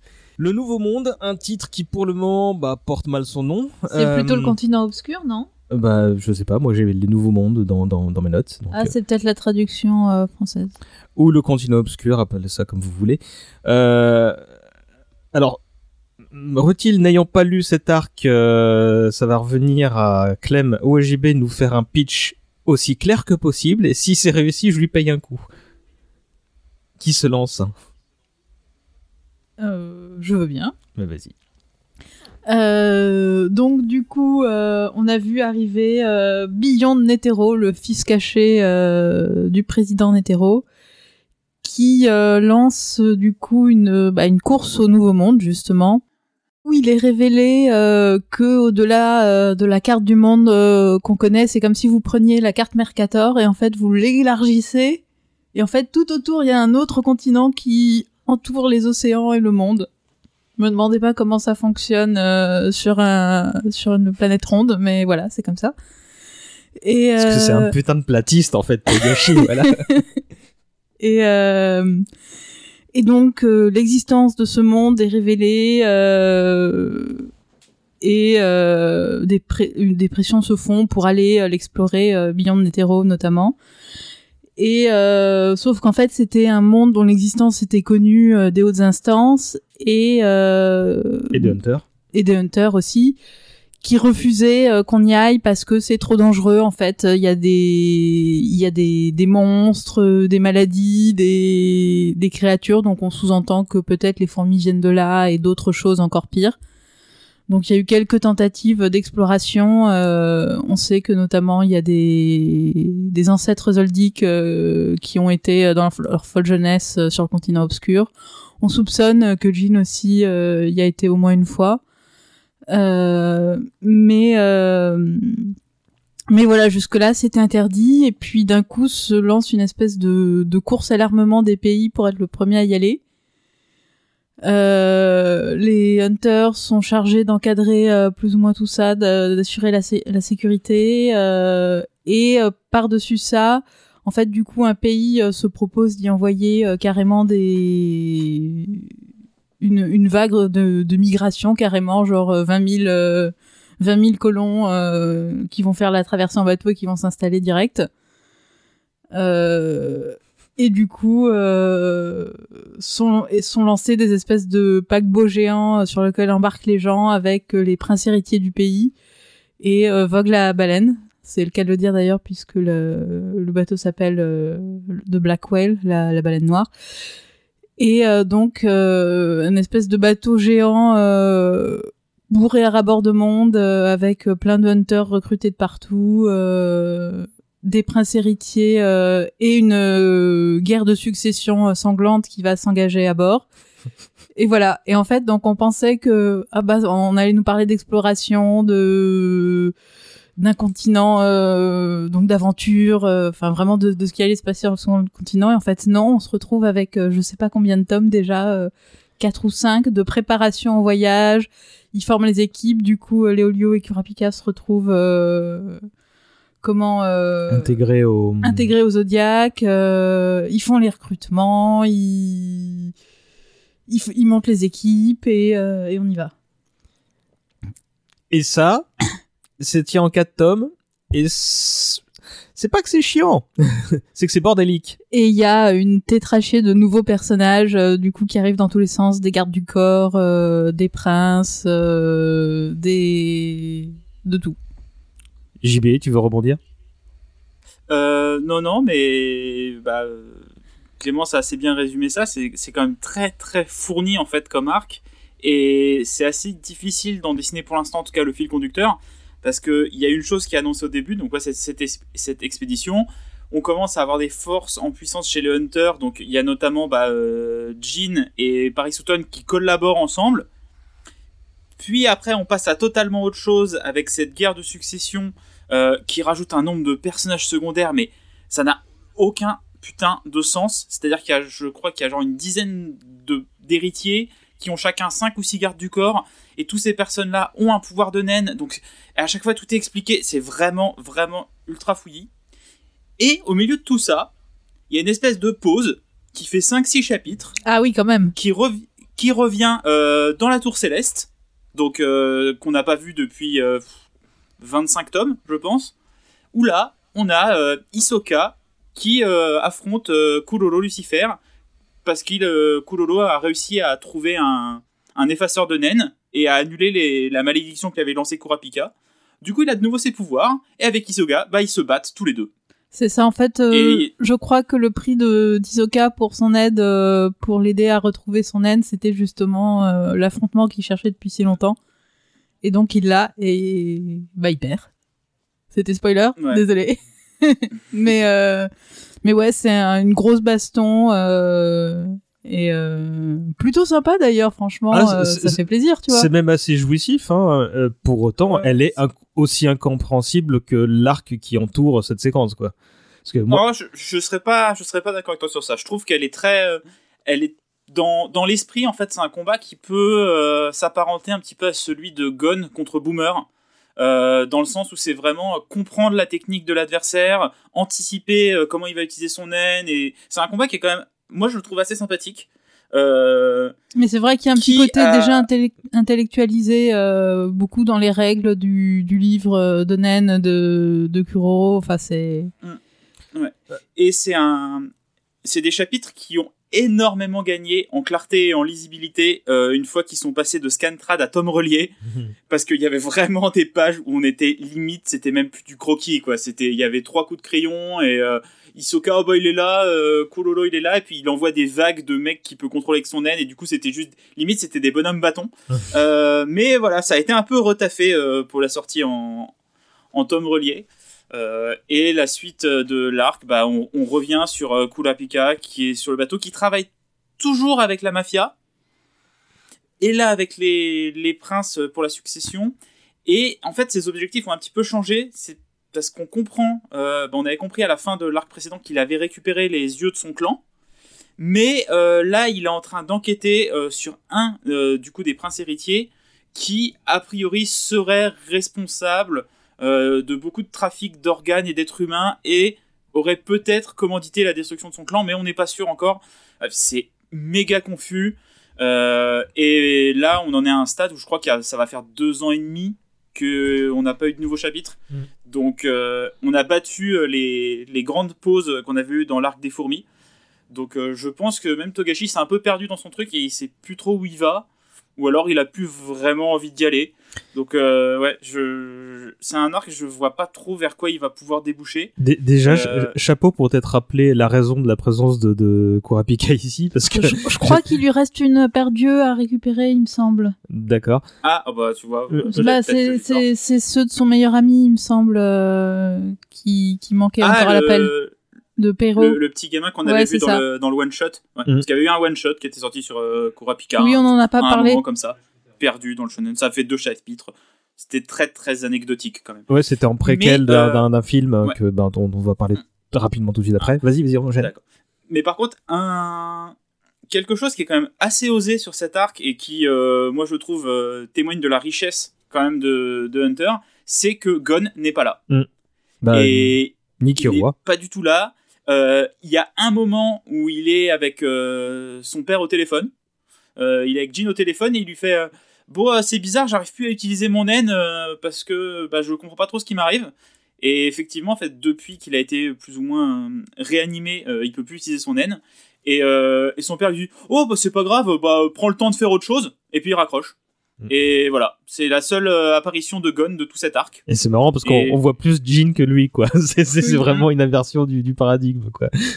Bah ouais, par contre, euh, mais même Jean, là on le voit plus trop parce qu'on voit surtout euh, Kurapika. C'est vrai. euh, qui a d'ailleurs complètement changé son naine par rapport à Oui. ce qu'il était avant. C'est-à-dire qu'il peut faire des trucs qu'il pouvait pas faire avant. Bon, c'est très très étrange en tout cas comme arc. Et, et je dois dire que pour l'instant, moi, c'est un arc que j'apprécie qu'à moitié. Bah, c'est pareil, je j'attends un peu de voir euh, où, où est-ce qu'il va et parce que pour le moment, c'est il y a des moments sympas, il y a des, des moments intéressants. Il y a alors euh, petite parenthèse, il y a la brigade à bord aussi du, du bateau quand même, donc euh, à un moment il va se passer des choses probablement. Euh, mais même au niveau de de Kurapika, quand même, c'est intéressant la relation qui qui crée avec euh, bah donc la c'est pas une une reine parce que les les mères des enfants sont juste des des concubines du roi, mais euh, Je crois que c'est toutes des reines. hein. ou, ou la reine, enfin la, la dernière reine euh, est donc euh, qui a le plus jeune prince, donc euh, qui est la, la plus faible dans la dans la course euh, à la à la succession et qui le prince c'est encore un bébé euh, qui a genre euh, même pas un an, tu vois.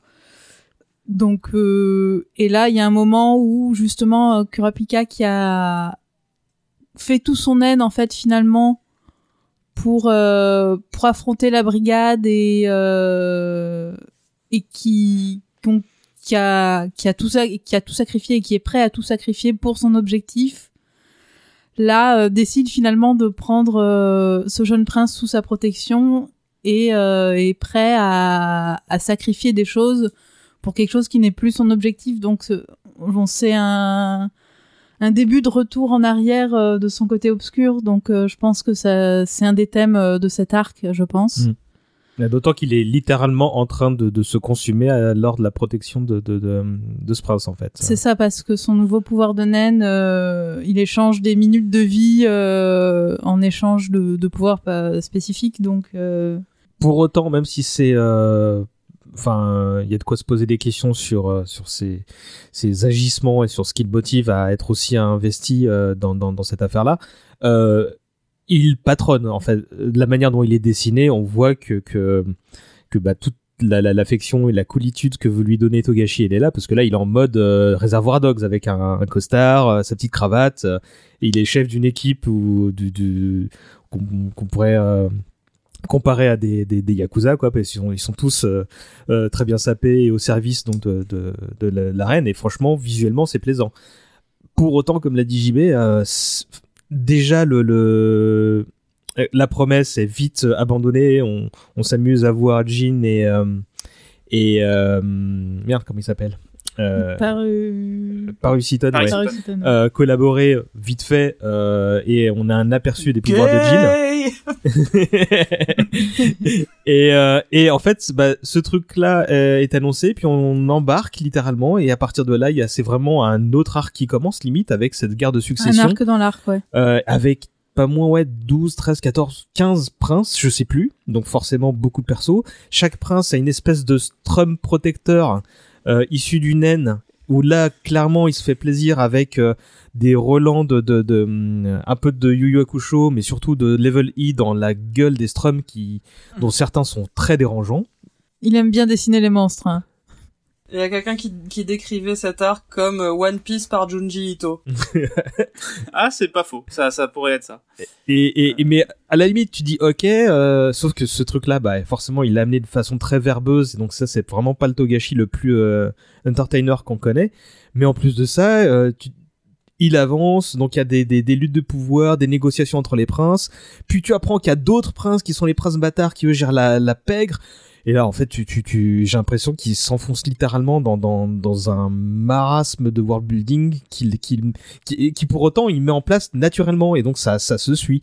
Mais euh, quatre tomes plus loin, tu te dis, ok, bon bah en fait le, le, le- l'arc qui est euh, n'a pas commencé en fait. J'ai vu les prémices de ce que je Ouais, il a juste voir, posé le posé le décor, quoi. donc euh, je, je je sais pas trop. Et au passage, Hisoka et Illumi sont mariés. Hein? Pas tout à fait. Oui, oui. non, c'est pas exactement ça. c'est une, Non, c'est une juste- mauvaise fan trad. que- euh. Non, c'est pas non, c'est pas enfin dans le japonais, il parle effectivement de contrat de pré-mariage. Mais après c'est ironique de sa part. Euh, en gros, euh, Hisoka et Illumi ont un ont un arrangement où euh, Hisoka a engagé Illumi à le buter euh, Hmm. euh, contre euh, enfin si s'il le peut contre une contre une somme d'argent et Illumi en parle comme euh, mais dans le dans le texte aussi hein, comme un comme un contrat de de pré-mariage. Mais euh, effectivement c'est un peu la blague mais néanmoins ça avait fait grand bruit euh, dans le fandom à l'époque euh, parce que c'est un c'est un couple extrêmement populaire. Ouais, encore euh, l'agenda LGBT que tu mets en avant, merci. euh, 100% à, à fond en permanence.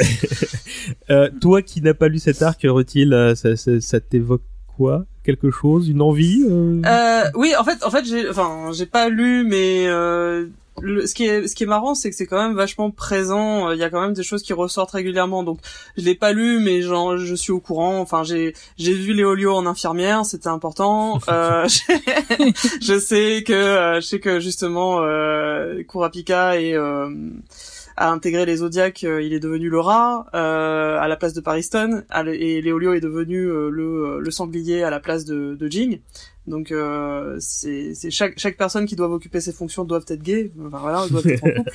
non, je, je déconne, je déconne évidemment. Je suis en train de pousser, mon agenda euh, aux limites là.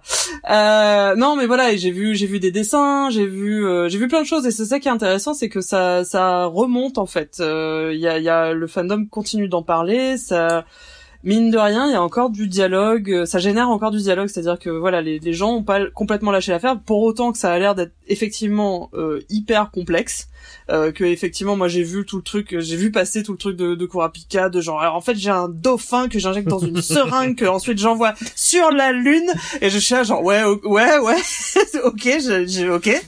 Euh, voilà. Pour autant que ça, ça a l'air complexe néanmoins ça, ça reste populaire. À chaque euh, je crois qu'on en parlait la dernière fois aussi je sais plus mais à chaque nouveau tome euh, ça, ça continue de péter des records. Donc euh, non c'est c'est c'est très étonnant. Ça reste un ovni hein, euh, Ouais. chaque que ça, ça soit encore populaire même en, en explorant des choses complètement euh, complètement perché avec des murs de texte. Il, est, il devient connu pour ces espèces de, de murs de texte, alors que à côté de ça, c'est un vrai bon narrateur, un vrai bon dessinateur.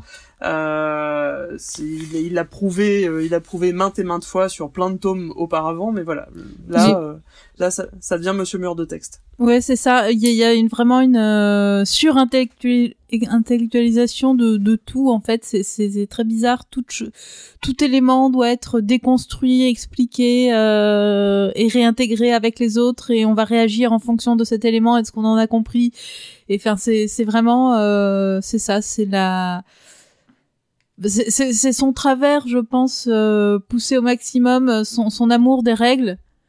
Du coup, il met Mm. plein, plein, plein de nouvelles règles et il les fait interagir entre elles et il, il doit abso- absolument tout expliquer toujours. euh, et du coup, ça, au bout d'un moment, ça fait trop, quoi. je, je- je reviens sur ce que disait Rutil il y a un instant, savoir que ça reste très populaire à chaque fois qu'il y a un tome qui sort, mais donc là, comme l'a dit JB, bon bah, ça fait deux ans et demi qu'on est en plein hiatus, et donc le prochain tome, il est pas pour tout de suite.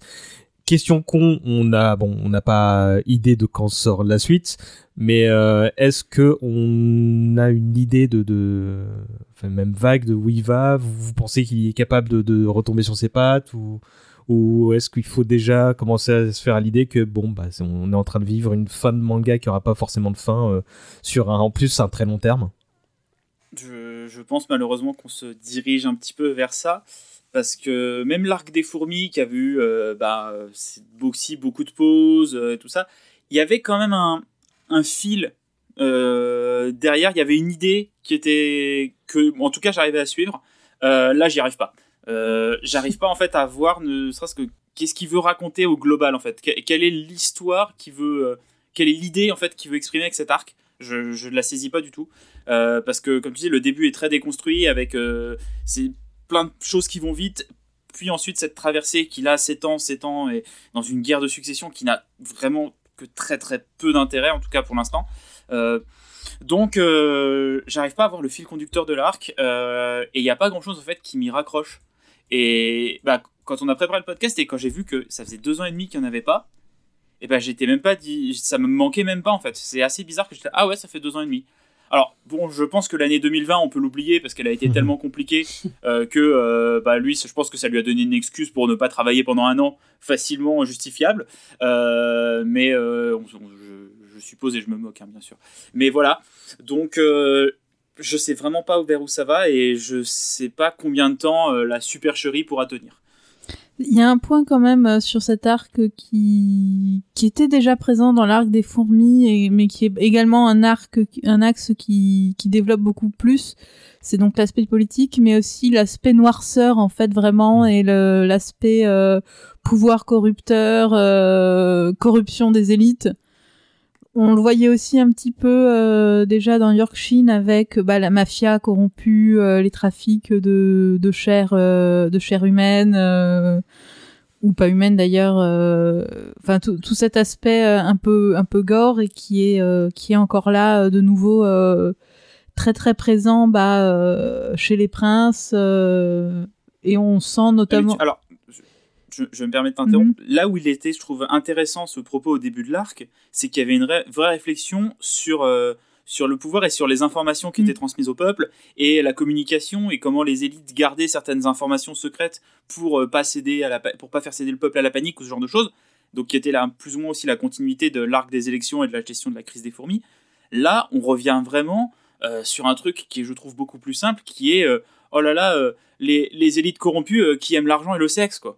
C'est quand même vachement plus faible, je trouve, comme propos, que euh, tout un questionnement sur la, la mésinformation de la population, sur le, le contrôle des foules et des masses euh, via euh, bah, la communication. Mhm. Et le, le prince qui se dessine pour être l'antagoniste, ou en tout cas le, le monstre entre guillemets principal, euh, c'est vraiment justement, bah, c'est un peu ça. euh, Enfin, c'est ouais, c'est ça. C'est Bah, un personnage qui pour le moment a pas vraiment de profondeur. euh, il est juste ultra négatif et ultra ouais. et potentiellement très fort, ça- mais voilà quoi.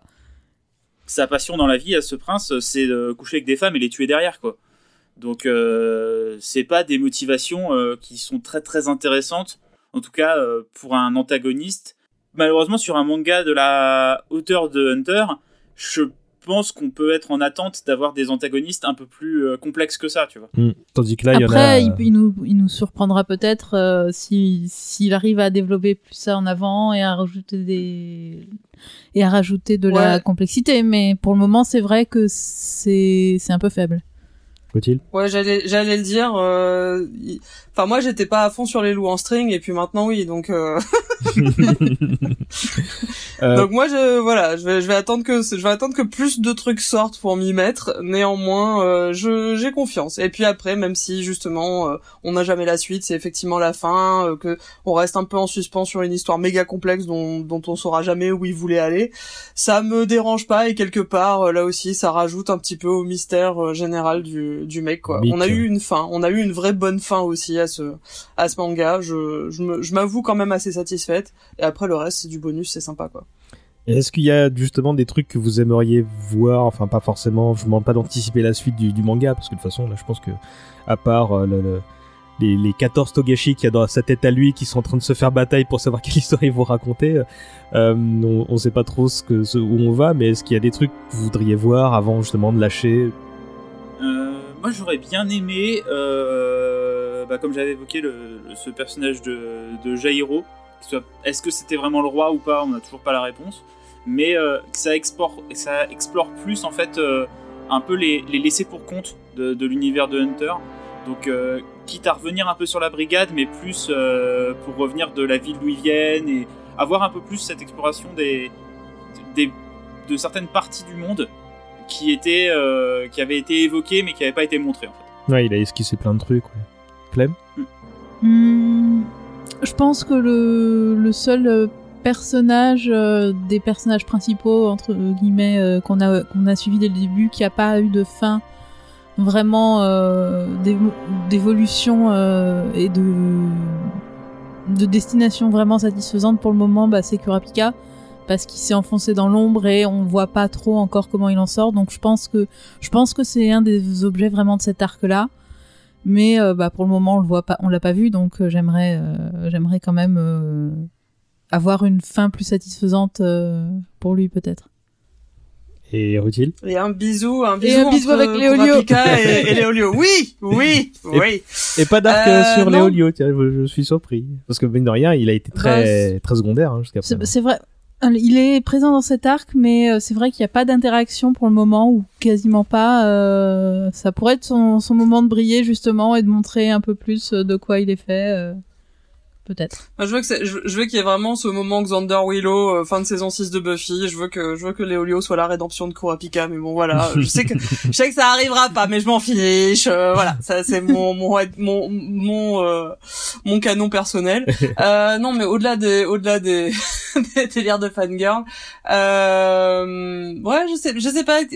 T'as raison, Clémence. Surtout, voilà, j'aimerais savoir effectivement euh, où en est Kurapika parce que c'est vrai que pendant euh, tout le truc de, bah, de des élections plus les chiméras, etc. euh, tout le fandom criait, hurlait, et moi avec euh, Ekurapika, qu'est-ce qui se passe, qu'est-ce qui se passe? Et on a eu une image avec euh, lui qui faisait euh, qui faisait le kéké avec un, un portable qui le laisse sonner parce que Léolio essaye de l'appeler et lui il répond pas, comme un salaud. Au milieu de tous les yeux qu'il a récupéré, donc on était genre ok, bon bah est-ce que ça c'est une fin pour lui ou pas? Bonne question. Enfin voilà.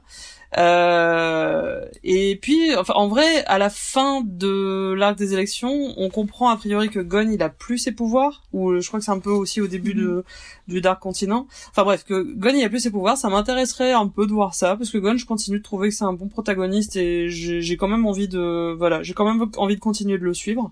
Euh, mais ouais, enfin globalement, je, vais rester cliente, je pense. euh, J'aimerais voir où il nous où il nous emmène avec ses conneries. Bon, J'aimerais bien voir un combat de Jean aussi. bah on a, on a commencé à voir de quoi il était capable, donc ouais, je pense que c'est une des, une des étapes suivantes dans le, le- le plan en 457 étapes de, de, de Togashi, quoi. Euh, donc on sait pas où il va, mais, mais, mais au moins, eh ben, il y va. Lui non plus. ah, bah, je sais pas en fait, hein, parce que Justement, là, j'ai j'ai une, une nouvelle, euh, un nouvel extrait bah, de l'interview, encore une fois, qu'il a donné au Jump, enfin pour les pour le l'expo là, et il dit euh, Je dois finir d'écrire Hunter Hunter. On est arrivé à un point où soit l'histoire se termine, soit je meurs avant que cela n'arrive. Mais j'ai bien l'intention de la terminer. Point d'exclamation. Même si on peut dire qu'à un certain point de l'histoire, quand Gon rencontre Jean, elle s'est terminée. Je crois même que certains lecteurs ont dû penser, mais ce n'était pas censé être le but du héros Et effectivement, j'ai bien écrit cette partie dans ce sens. Cependant, je n'avais pas vraiment prévu de couper l'histoire à ce moment-là, et j'espère que mes lecteurs voient qu'il y avait matière à continuer. En tant que lecteur du Jump moi-même, je me souviens avoir pensé ce manga ne devrait pas s'arrêter là? Point d'interrogation. Et m'énerver en le voyant continuer encore et encore. Cependant, Hunter x Hunter est une série qui, dans son état actuel, ne me donne pas cette impression, et en me mettant dans la position du lecteur, j'ai même envie de continuer à la lire. En tant qu'auteur, il y a encore beaucoup de choses que je veux écrire, que j'aimerais écrire, et tout ce que je peux espérer, c'est qu'il y a des gens qui voudraient bien m'accompagner dans ce voyage. Et ben au moins il a l'air de kiffer. Ouais Moi oui Je te suis Euh, Moi aussi hop. Moi aussi. Euh, Qu'est-ce que je peux vous dire d'autre là-dessus? Bah, euh, bah comme euh, le futur de Togashi est encore lié à Hunter x Hunter, bah je, je vous propose d'évoquer les derniers sujets du podcast euh, concernant euh, l'œuvre avant de de de, de récit- enfin citer deux trois autres trucs rapides qui vont nous prendre, je pense, quelques secondes plus que quelques minutes. Euh, D'abord un, un mot sur les adaptations animées. Alors il y en a deux. La première débute en 99 et on la doit à Nippon Animation qui est un studio assez ancien et assez réputé, qui a produit euh, bah, des trucs très variés de, de, de l'époque où je pense je suis le seul à peut-être peut-être utile a été né, euh, mais bon Maya l'abeille, Tom Sawyer, euh, euh, bon. Conan le fils du futur, ça ça ça ça a encore bien réputé, Princesse Sarah. Euh, C'est même eux qui ont fait la version euh, des trois mousquetaires avec les clébards là, euh, donc euh, voilà. Euh, C'est Tospora. voilà, c'est ça. Euh, elle dure 62 épisodes, ce qui couvre le début du manga jusqu'à Yorkshire City, puis il y aura euh, 30 autres épisodes répartis en trois séries d'OVA, qui étant l'animé jusqu'à Grid Island. Et, et, euh, euh, pour rappel, euh, les OVA, c'est Original Video Animation, donc des sorties en, en direct tout vidéo, en DVD. Euh, ce qui n'en fait pas pour autant des, des- sous-produits comme on peut voir bah, en Occident. La seconde adaptation, c'est, on la doit au studio Madhouse, qui là aussi, bah, c'est un très gros studio. Rémi sans famille, Trigun, Master Keaton, Beck, Death Note, Gen Hiroshima, Perfect Blue et tout un tas d'autres trucs de Satoshi Kon. Euh, voilà, euh, tiens, j'ai noté Metropolis et Summer Wars de, de Osoda aussi. Bref, pas de petits trucs quoi. Euh, et là, on compte pas moins de 148 épisodes qui vont euh, jusqu'au dernier arc terminé, donc celui des élections. Et tout ça est dispo sur Netflix. Euh, Est-ce que vous les avez vus? Est-ce que vous voulez en, en dire un mot Euh, Oui, tu voulais en parler un mot d'un- à un moment des animés, euh, Rutil? Oui. Bah j'ai pas, enfin j'ai pas trop vu effectivement. Euh, J'avais commencé à mater celui de de 99, euh, qui, alors, qui a de jolies couleurs. Euh, le design de Léolio est très plaisant. Néanmoins, il y a les trucs type, il a le mal de mer, ça c'est impardonnable. Il y a pas mal de fillers et globalement, je trouve que euh, même si c'est intéressant, ça rend pas assez hommage justement à un peu la plasticité, la folie, le côté euh, très lâché en fait de, de, de, du trait de Togashi et euh, et justement cette capacité à changer de style, etc. Euh, je trouve que c'est corrigé largement avec euh, l'animé de 2011 que je trouve. Je, je pensais pas que c'était. En fait, je pensais sincèrement pas que c'était adaptable parce que justement, je me disais c'est un truc qui est foncièrement un truc de bande dessinée. Les animateurs, ils doivent tout dessiner au modèle, ils savent pas. Enfin voilà. À moins d'avoir effectivement des gens qui ont une vision euh, artistique aussi forte euh, ou en tout cas euh, qui comprennent suffisamment celle de Togashi. Et effectivement, je trouve que Madhouse, euh, ben, ils ont vraiment pas mis les pires euh, sur ce sur ce projet hein, euh, de euh, de leurs animateurs. Je pense qu'ils ont vraiment ré- réuni leur euh, leur équipe A euh, là-dessus. Euh, Il y a de très très très belles animations. Le combat de Hisoka Egon notamment euh, est magnifique. Mhm. La musique est très très très très belle. Euh, Il y a des il y a des purs morceaux.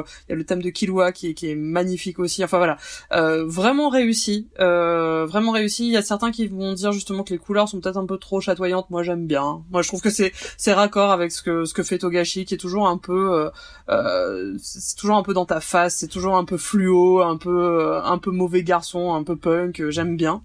Euh, et qui respecte aussi bah, ces, ces très beaux moments, voilà le- la transformation de, de Gon en ce qu'on ce qu'on appelle Gon-san, euh, donc le, le Gon adulte euh, dans le fandom. Euh, Il y a vraiment pareil, une espèce d'anime au pinceau ou, Ah oui. ou effet pinceau en tout cas. Enfin c'est c'est très très chouette. C'est vraiment euh, Petit mot aussi sur les doubleuses euh, qui ont grandi en fait avec Hunter Hunter, qui étaient fans.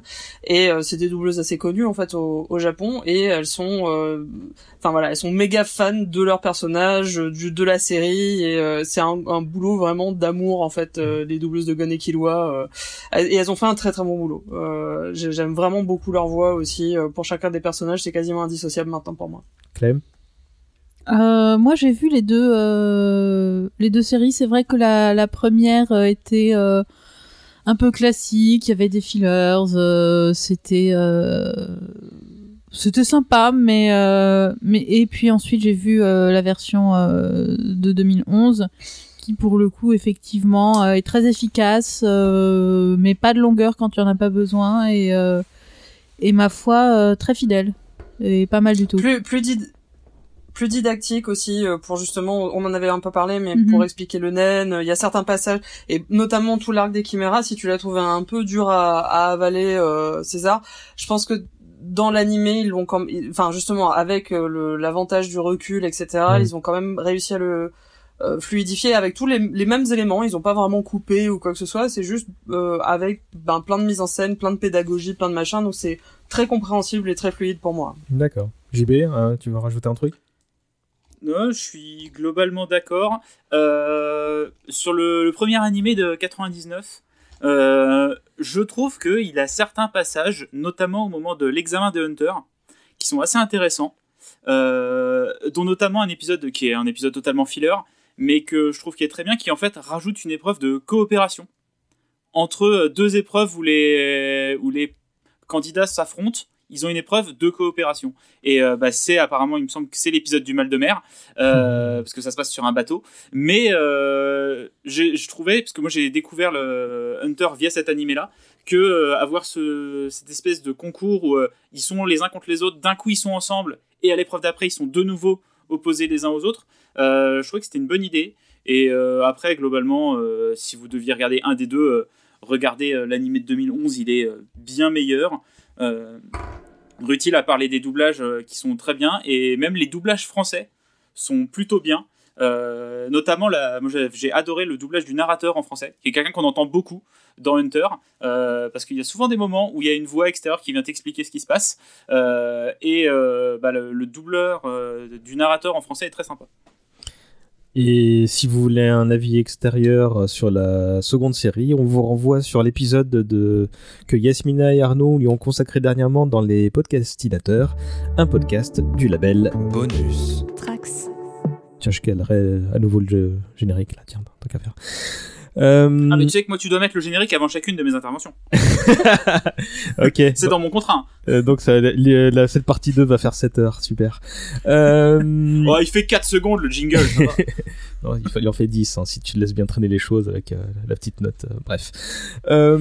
Pour conclure sur les animés, si- on va citer rapidement les deux films produits par Madhouse, sortis respectivement en janvier et décembre 2013. Euh, ils se nomment respectivement Phantom Rouge, en français dans le texte, et The Last Mission. Quelqu'un les a vus, peut les pitcher euh, Absolument pas. Non. Euh, j'ai vu Fantôme Rouge, euh, c'est effectivement euh, adapté du one shot euh, de l'enfance de Kurapika. Enfin, de, voilà, on, l'a dit, c'est assez anecdotique, c'est genre euh, voilà. Je- je Kurapika, crois que le- un ami. Je crois que le one shot est une préquelle au film. hein. Oui, oui, oui. C'est sort- il l'a, il l'a fait spécialement effectivement pour la la promo du film, j'imagine. Enfin, je sais pas. Mais Mm. euh, ouais, c'est pas. euh, Enfin, j'ai maté Fantôme Rouge parce que je je savais que c'était euh, en partie du Togashi. Euh, très oubliable et pas si intéressant que ça. Euh, bonne animation correcte, mais pas pas pas fifou. Et l'autre, je l'ai pas vu parce que ça, pour le coup, pareil, je me méfie maintenant. Euh, si c'est pas, si le, le scénar est pas signé de lui, euh, Mm. ça ne m'intéresse absolument pas. Et apparemment, effectivement, c'est un peu une daube. Bah, les deux n'ont pas une réputation extraordinaire, effectivement. hein. Je veux dire que Phantom Rouge est réalisé par Yuzo Sato et, euh, et donc il est question aussi de la Brigade Fantôme, mais surtout de la véritable identité de son quatrième membre, donc qui n'est pas Isoka. Euh, Il y a des flashbacks sur la vie de Kiru, de Kurapika, de non non, de, Kura- de euh, et de son de sa vie avant qu'il rencontre euh, ses compagnons. Il y a l'air d'avoir des, des, des bonnes idées, mais effectivement, il n'y a, pas une, une, euh, une approbation générale. Euh, le film a rapporté 10 millions d'euros au box-office nippon et c'est pour info 7 fois moins que ce que rapporte un film à One Piece. Euh, et vous pouvez, si ça vous intéresse, vous pouvez aller voir sur le site euh, nekosama.fr en VOST si toutefois vous survivez à l'avalanche de pop-up et de pubs. Et, euh, et sinon, le deuxième film, The Last Mission de Kawaguchi Keiichiro, c'est une histoire euh, qui propose de parcourir la zone d'ombre de l'association des Hunters, encore, qui aurait dans le passé éliminé un opposant euh, qui ne maîtrisait pas le nen mais une force différente qu'on appelle le On. Et dans le présent, donc l'héritier de, de, ce martyr veut évidemment se venger et décide de frapper euh, durant euh, une espèce de battle royale qu'il y a à la tour céleste. Euh, et évidemment, bah, nos héros assistent à l'événement et sont donc mêlés à cette vendetta qui vise surtout euh, le président Netero. Euh, il y a aussi Biscuits et Wing dans tout ça. Donc là, par contre, difficile de le choper. Donc voilà, je, vous souhaite bon courage si vous voulez crapahuter sur la net pour le pécho. Il nous reste ah oui, ah si si, ça je voulais dire. J'avais noté de citer trois quatre petites choses euh, euh, concernant les autres adaptations. Vous voulez, vous m'arrêtez si vous voulez réagir. Alors, outre les romans et les un livre sur l'univers, il y a eu bon bah quatre jeux vidéo sortis entre 2001 et 2012 sur respectivement WonderSwan, PlayStation 2, Game Boy Advance et PSP. Ça fait un ou deux jeux de moins que pour Yu Yu, je crois bien. Euh, et on peut citer la présence de- des persos du manga dans des crossovers qui réunissaient les, les grandes stars du Jump comme euh, Jump Superstars ou plus récemment Jump Force. Euh, il y a aussi une pièce de théâtre qui s'appelle euh, Real Stage Hunter Hunter et elle a été jouée à seulement 16 reprises au théâtre Sunmail dans le quartier de Shinjuku en 2004. Euh, et enfin, il y a eu deux comédies musicales. Alors la première date de 2002 et reprend le moment du manga où nos héros partent retrouver Kirua chez sa famille. Et la seconde, qui s'est produite en 2010, raconte une histoire inédite qui se situe entre Yorkshire City et Grid Island. Euh, d'ail- D'ailleurs, il y a aussi une euh, comédie musicale Yu Yu Hakusho, j'ai oublié de le, spécifier dans la première partie. Vous avez jeté un œil à ça ou pas?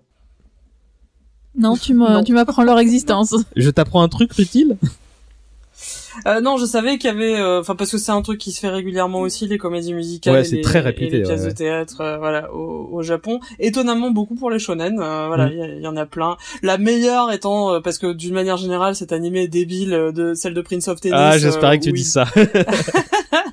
où ils font des chorégraphies avec des raquettes de tennis sur scène. Euh, mais non, ouais, non, j'ai pas, j'ai pas, j'ai pas suivi. euh, ça, ça m'intéresse moyennement. tout, tout ça étant disponible en DVD, vous pouvez euh, retrouver certaines vidéos sur YouTube pour occuper des, des soirées de couvre-feu. Les, les, les chansons sont insipides as fuck et les costumes dignes de la Comic Con de Rungis. hein. Vraiment, c'est c'est c'est c'est c'est c'est sensationnel. À quand Hunter Hunter par Kamel Wally Bah, écoute, L'opéra rock. lance une pétition. Euh, on, on en a, on en va, on termine avec Hunter avec, euh, bah, une- non, on a, là, on a, ça y est, on a terminé avec Hunter. Non, il y a la jeunesse d'Isoka aussi. Euh, bah, en fait, Ah oui. effectivement. Oh la vache Si, si, oui, oui. J'arrive euh, j'arrive pas à relire mes notes. Mais... Euh, donc, un truc qui date de Touchdown 2016 de Clémence. et, et qui s'appelle Isoka no Kako. Bah, vas-y, Clem. Ah, c'est un, un one-shot euh, d'un auteur euh, très établi qui a fait... qui a, bah, Tokyo Ghoul. qui a fait sa fanfic euh, sur la jeunesse d'Isoka. euh, C'est l'auteur de Tokyo Ghoul, hein, comme l'a dit Tout à fait, euh, ouais. Donc c'est un truc qui fait euh, dans les 80 pages, un truc comme ça, il me semble. Donc c'est c'est pas court. Et euh, bah, c'est l'histoire euh, de comment Isoka a pris le naine. euh, Pourquoi est-il aussi méchant? Non, euh, ça, ça, ça l'ex- ça l'explique pas. On sent que c'est un peu de nature. Ah, d'accord. Parce qu'il c'est- vit dans une société. Est-ce qu'il danse sur des marches euh, d'escalier euh, Non, non, mais c'est- vraiment juste effectivement pourquoi, s- en vrai, c'est pourquoi son naine a la forme d'un chewing gum. Euh, c'est l'intérêt, j'avoue. Enfin, j'ai lu le truc. Quand, quand même, l'intérêt il est un peu limité. Pourquoi expliquer ça? Oui, je sais. Non, mais c'est. Il y a pas. Bah, c'est- son naine est en forme de chewing gum, quoi, c'est tout. Bah, Oh. parce, et parce que c'est un clown. Il l'explique en plus. Il est là, genre ouais, bah, c'est une marque que j'aimais bien et puis voilà quoi. Enfin, ça, ça, ça correspond bien au perso. C'est comme, en fait, c'est un peu comme le, le euh, la backstory du Joker dans, dans The Dark Knight. Il raconte euh, trois histoires différentes. Euh, bah oui, on a compris euh, d'où me vient ce sourire. Euh, Bah on sait pas en fait et c'est pas grave, on s'en, on s'en cogne. Euh, et là, ouais, là, là, je pense, c'est comme dit Clément, je pense que c'est vraiment à prendre au, au niveau fanfic en fait. Ouais, c'est. Mais C'est- ce- cela le dit, gars, il a c'est- voulu se faire plaisir. Cela dit, c'est plutôt sympa, c'est bien dessiné, euh, c'est plutôt bien composé. Euh, ça, ça, ça se tient en tant que, en tant qu'histoire comme ça, c'est, c'est plutôt sympa. euh, franchement, euh, ça rajoute pas des, des choses euh, cruciales, headcanon acceptées euh, pour euh, pour Hisoka, mais mais ça se tient. euh, ça, Et, et Togashi a apprécié Et l'exercice. Togashi a apprécié euh, du coup, euh, effectivement. Il y, a pas une histoire comme Ouais, quoi il mais- cherche à expliquer les, les, les symboles dans les bulles d'Isoka ou un truc du genre, non Si oui, apparemment du coup le, le mangaka qui a qui a fait ça euh, a passé euh, un temps fou à faire des genre limite des tableaux Excel pour essayer de comprendre euh, s'il y avait euh, des, un, un rythme particulier derrière les, les symboles euh, d'Isoka et en fait euh, quand il en parle à Togashi, Togashi dit bah non euh, je fais ça au pif. Non, non, pas d'analyse systémique, euh, reste tranquille. Je suis sûr, mais en fait, si ça se trouve, il le troll, si ça se trouve, il a vraiment un système, et c'est c'est genre, il a écrit tout un bouquin là-dessus qu'il va publier dans Hunter x Hunter numéro 43, tu vois, genre, alors en fait, les symboles d'Isoka, je suis sûr que vous vous posiez la question. Ou alors, euh, Euh. il, a, il a déjà écrit, il a demandé à son avocat de publier à sa mort, quoi, tu sais. Euh, et cette fois, on en a vraiment terminé. Hein, euh, donc, euh, on, on, fera une, on, on fera une conclusion digne de ce nom dans, dans quelques instants, le temps de name, de name dropper deux trois trucs. D'abord, sorti en 2005, Obonu et Shibonu, qui est un livre pour enfants écrit par Yoshiro, mais dessiné par, faut-il? Madame, Madame Sailor Moon, euh, Naoko Takeuchi, donc un, un bouquin à, à quatre mains. Ouais, bon, et en gros, c'est, ça raconte une journée de deux bestioles qui vivent dans la forêt et qui sont très contentes, quoi. C'est un petit livre pour enfants mignons avec, euh, je pense que c'est une, une histoire de grands frères et de petits frères qui s'entraident, euh, voilà. Euh, ça aussi, c'est trouvable. hein. Bah, je, peux mettre même le lien dans la description. hein. Ça prend que 5 minutes à lire. En 2017, il y a Akuten Wars, qui est une histoire en seulement deux chapitres publiés dans le Grand Jump Premium. Et là aussi, Togashi ne fait qu'écrire. C'est en, gros, c'est l'histoire d'un gamin qui joue un jeu de cartes type euh, Magic, euh, qui a la visite d'un ange dans un rêve, qui l'avertit que les démons utilisent le jeu pour contrôler le monde. Et patatras, le lendemain, il tombe sur un camarade de classe qui semble posséder, comme de par hasard. C'est dessiné par Hachi Mizuno, dont le seul autre fait d'armes a été un crossover entre le Jump et des persos de Marvel. Et bah voilà, c'est tout. Ah non, encore un dernier truc. euh, 2018, Sensei Akusho, Rutil. On en a parlé très rapidement, Euh, hein, donc euh, pas besoin d'en... Oui, on a, oui, on en a parlé pour Yu Yu Hakusho, bah, juste pour dire effectivement que c'est son, son assistant qui a euh, sorti euh, tout un manga euh, sur lui pour louer, pour louer euh, euh, ses qualités euh, et avec relativement peu de défauts, juste qu'il est, qu'il est assez bordélique, qu'il oublie des trucs, euh, qu'il est un peu lunaire, mais c'est vrai que c'est une série de petits strips que je conseille quand même, dont je conseille la lecture si vous avez moyen de de les lire. C'est c'est très rigolo, ça ça justement ça ça montre ça enfin on en a un peu déjà parlé mais ça ça le montre sous un sous un jour qu'il a jamais vraiment caché, qui est genre un mec sympa, euh, qui paye bien ses assistants, qui s'en occupe bien, et puis euh, voilà, ça, ça donne une, une autre petite facette. Si vous êtes vraiment fan du bonhomme, euh, c'est c'est très sympa à lire. Bah, c'est un bel hommage, hein. puis je suis pas sûr qu'il y ait beaucoup de mangaka qui aient droit à un exercice du style. hein. Donc c'est- Non. c'est- c'est- ça peut être marrant hein, si, si on est fan, effectivement. C'est mignonnet, ouais. Euh, et voilà, on en a réellement terminé. Euh, je vais pas regarder ma montre et on va conclure. Euh, D'abord, est-ce- je sais que c'est vache, mais qu'est-ce qui restera de lui dans 10-20 ans? Est-ce qu'on se souviendra de lui pour Yu Yu, pour Hunter uniquement, euh, pour son côté électron libre euh, Clem? Alors, euh, on s'en souviendra pour Hunter très certainement. J'espère qu'on s'en souviendra pas comme euh, du George Martin nippon euh, qui est mort euh, sans avoir fini son œuvre. Tu sais qu'il est pas mort, hein, George Martin. Ouais, mais bon. Intérieurement, il l'est. mais non, il produit plein de trucs en ce moment. J'y vais. Ah, euh, bah, je pense que euh, Yu Yu est u- une œuvre à redécouvrir. Autant Hunter, euh, c'est relativement connu. Euh, Yu Yu, parce que ça date d'une époque où il n'y avait pas autant Internet et on communiquait pas autant sur, sur ça. Et j'ose espérer qu'il restera l'auteur de ces deux grandes œuvres-là, voire peut-être même d'une troisième, s'il meurt dans vraiment euh, très très très très longtemps. Alors, je, je- je pensais vous, Euh, vous, vous lancer sur ce, cette idée-là d'un troisième manga, mais comme tu l'évoques, vous pensez vraiment que c'est possible?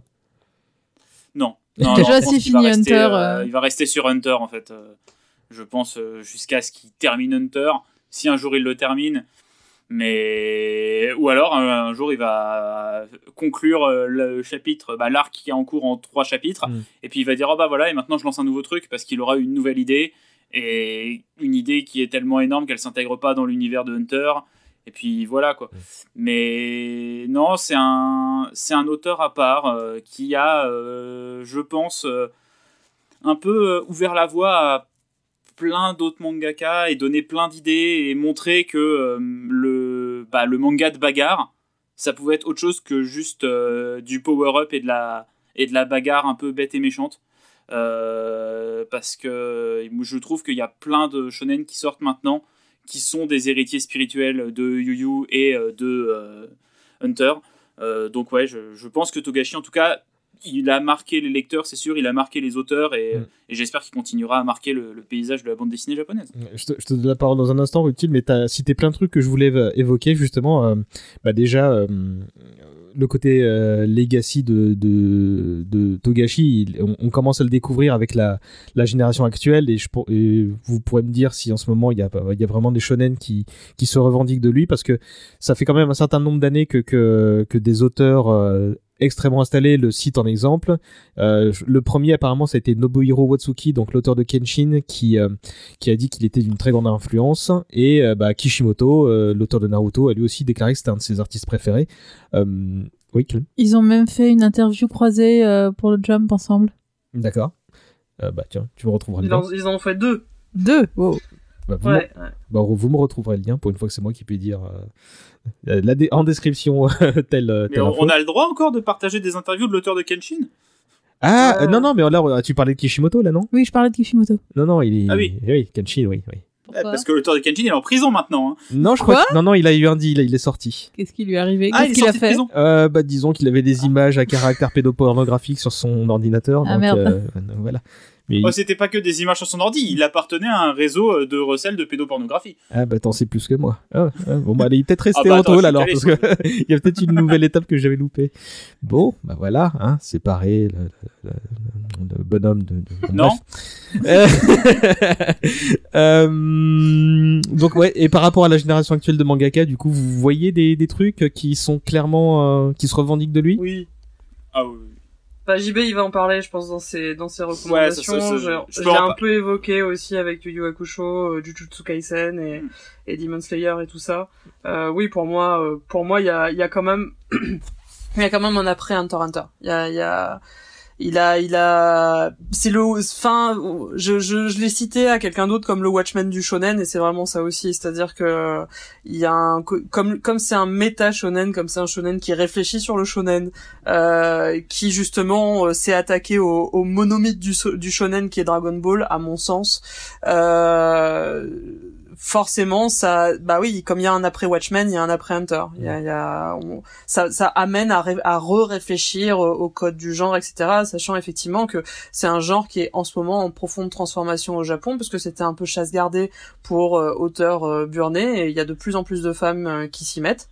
Euh, bon il c'est pas que dû à Togashi hein mais euh, parce qu'il y a des il y a des meufs aussi qui ont qui ont pris le truc à bras le corps. Je pense notamment à, à Hiromu Arakawa avec euh, Full Metal Alchemist euh, qui a beaucoup changé la donne aussi hein, en soi. Donc voilà, donc euh, donc c'est en c'est en profonde transformation en ce moment parce que parce que je trouve de toute façon c'est une c'est une industrie qui est un peu perpétuellement en crise euh, comme je l'avais un peu expliqué. Euh, et donc euh, ouais ils sont en train de ils sont en train de je pense de de repenser un peu les trucs. Et c'est c'est très cool du coup. Il y a des il y a des choses nouvelles qu'on voit arriver donc euh, voilà, JB, va un peu en parler. Euh, moi, pour Togashi, euh, ouais, je pense que ce qu'on en retiendra, euh, j'espère, effectivement, c'est pas que le, pas que Monsieur Yatus, mais aussi un vrai auteur, du coup. Euh, comme on en avait un peu parlé, on l'avait un peu évoqué en disant voilà, c'est un gars qui est un peu, euh, c'était c'était mon mon argument d'introduction. C'est un gars qui est entre le mainstream et l'indépendant, qui a une vraie vision, qui, euh, qui a une vraie réflexion, euh, qui, euh, qui est effectivement qui sort du lot quoi qu'il advienne, éclectique, iconoclaste, etc. Et, euh, et oui, bah s'il ne nous reste de lui que Hunter, c'est déjà pas mal, putain. Quelle œuvre Lorsqu'on fera les recos, vous pourrez un peu étendre justement sur sa place actuelle avec la, la, la production du moment. Mais avant d'oublier, j'aimerais vous, vous relancer sur un éventuel nouveau manga parce que il l'a dit, euh, pourquoi pas faire autre chose, mais en tant qu'uniquement scénariste, est-ce que ça peut pas être une piste ça? Parce que bon, il a il s'est testé avec Akuten Wars, même si c'est que deux chapitres, mais euh, est-ce que ça pourrait pas justement une solution pour avoir sa, sa dose de Togashi, euh, mais dessinée par quelqu'un d'autre, quoi? Est-ce que vous seriez client de ça? Bah, un peu de Togashi en plus, moi je serais toujours client, mais euh, en fait j'aurais du mal à le voir qu'en tant que scénariste en fait. Hmm. Euh, parce que pour moi c'est vraiment un artiste complet, c'est-à-dire que bah, il réfléchit en cara design, je trouve qu'il est tellement fort que Mhm. j'aurais du mal à lire un manga euh, écrit par Togashi où c'est pas lui qui a fait les personnages. Euh, et puis après en découpage, en narration, c'est un, un génie de la bande dessinée. Donc euh, ça serait pour moi un peu dommage qui se limite au rôle de scénariste. Euh, pour faire un parallèle avec euh, un autre euh, créateur japonais que j'aime beaucoup qui est Hideo Kojima, Hmm. c'est les gens qui disent oh mais Kojima il devrait faire des films. Eh ben je suis pas d'accord parce que Kojima c'est un très bon game designer et donc il est très bon pour faire des jeux vidéo. Et pour moi Togashi c'est pareil, il est très bon pour faire des mangas mais pour ça faut qu'il soit auteur et faut, enfin, faut qu'il soit dessinateur en même temps. Ouais, je pense que- parce que c'est pas c'est pas toujours donné en fait. Euh, Là, je, je parle en tant que en tant que scénariste moi-même, mais euh, c'est pas toujours donné en vrai euh, d'arriver à transmettre sa vision. Euh, je connais je connais des auteurs effectivement qui euh, sont d'excellents scénaristes, mais qui arrivent et d'excellents narrateurs, Mm. mais qui arrivent pas à bosser avec d'autres gens. euh, Enfin, ou alors que ça donne des trucs un peu tièdes, un peu justement trop compromis, trop machin. Et je crois pas qu'il soit très bon effectivement euh, à parce qu'il faut s'imposer aussi en fait. Il faut être un peu, euh... faut diriger un peu. Et je crois pas qu'il soit, je crois pas que ce soit son tempérament non plus. Si c'est un gars qui qui dit ouais j'ai pas envie de, de prendre des assistants parce que j'ai pas envie de leur faire vivre un enfer, Mhm. euh, il est peut-être euh, Ah, il est peut-être trop bon, trop pur pour ce monde. Après, il peut vieillir et se dire s'il a une envie de création, il peut se dire que ça peut être un compromis. Et par contre, effectivement, là, ça peut être euh, une place douloureuse potentiellement pour son dessinateur, surtout s'il arrive avec ses, ses propres artworks, tu vois, pour, pour donner une direction artistique, truc du genre, quoi. Mais, mais bon, on n'en est pas là. Hein. Là, on fait que conjecturer. Et euh, si on connaît pas le, le, le futur euh, de, de l'actualité de Togashi, on sait juste que le prochain truc et qui euh, qui aura vaguement son empreinte, c'est l'adaptation live de Yu Yu Hakusho qui a annoncé Netflix en toute, en toute fin d'année dernière. Ça vous brancherait un truc pareil ou pas? Non. Voilà, ok, Clem, Oh, pourquoi pas, juste par curiosité. j'y vais. Euh, bah écoute, j'ai encore des souvenirs de d'adaptation de Death Note par Death Note. Netflix, donc je vais dire non. Euh, mais mais il faut, faut faut rendre à cette œuvre euh, que euh, ça m'a permis de faire un, un hit tweet. Euh, et de gagner en popularité sur internet euh, puisque à 9h10 du matin euh, le jour de la sortie du film je l'avais regardé et j'ai tweeté ça fait un quart d'heure que je regarde le film Death Note et j'ai envie d'écrire moi-même mon nom dans le cahier et voilà donc non, les les adaptations de manga par Hollywood m'ont quand même très peu convaincu ces dernières années. Il y a eu quelque chose sur euh, Alita Battle Angel qui était pas si mauvais, Ouais. mais euh, là, euh, l'adaptation de Yu Yu, euh, j'ai vraiment peur. C'est comme l'adaptation de Cowboy Bebop ou l'adaptation d'Akira, qui sont des, des projets dont on entend parler depuis de nombreuses années, mais qui se sont jamais faits. Voilà. Non, je suis pas chaud pour ce genre de projet. Je suis, je te suis assez à ceci près que je crois me souvenir que, alors j'ai pas le, le communiqué de presse, euh, je l'ai pas lu, mais je me demande s'il était question d'une adaptation hollywoodienne ou d'une adaptation live japonaise en fait. Et là, Ah. vu que c'est un Ah. truc emprunt d'un bah, de, de, de culture jap euh, contemporaine, je me dis oh euh, en, en mode drama, euh, tu vois, euh, pas décérébré, Ah, mais ah, tu vois, si, mais par contre, tu vois, je me dis Ouais, ça euh, Si, dépend vraiment effectivement. vraiment qui le fait, hein, parce que les pareils, il y a eu un film euh, japonais euh, Full Metal Alchemist, il est pas, il est pas. fou. oui, oui, oui, oui. j'avais oublié cette chose. Moi Ah, aussi. Euh, bon. Mais le problème, Euh, c'est une question de celui budget, Death en Note, il est fait. pas mal.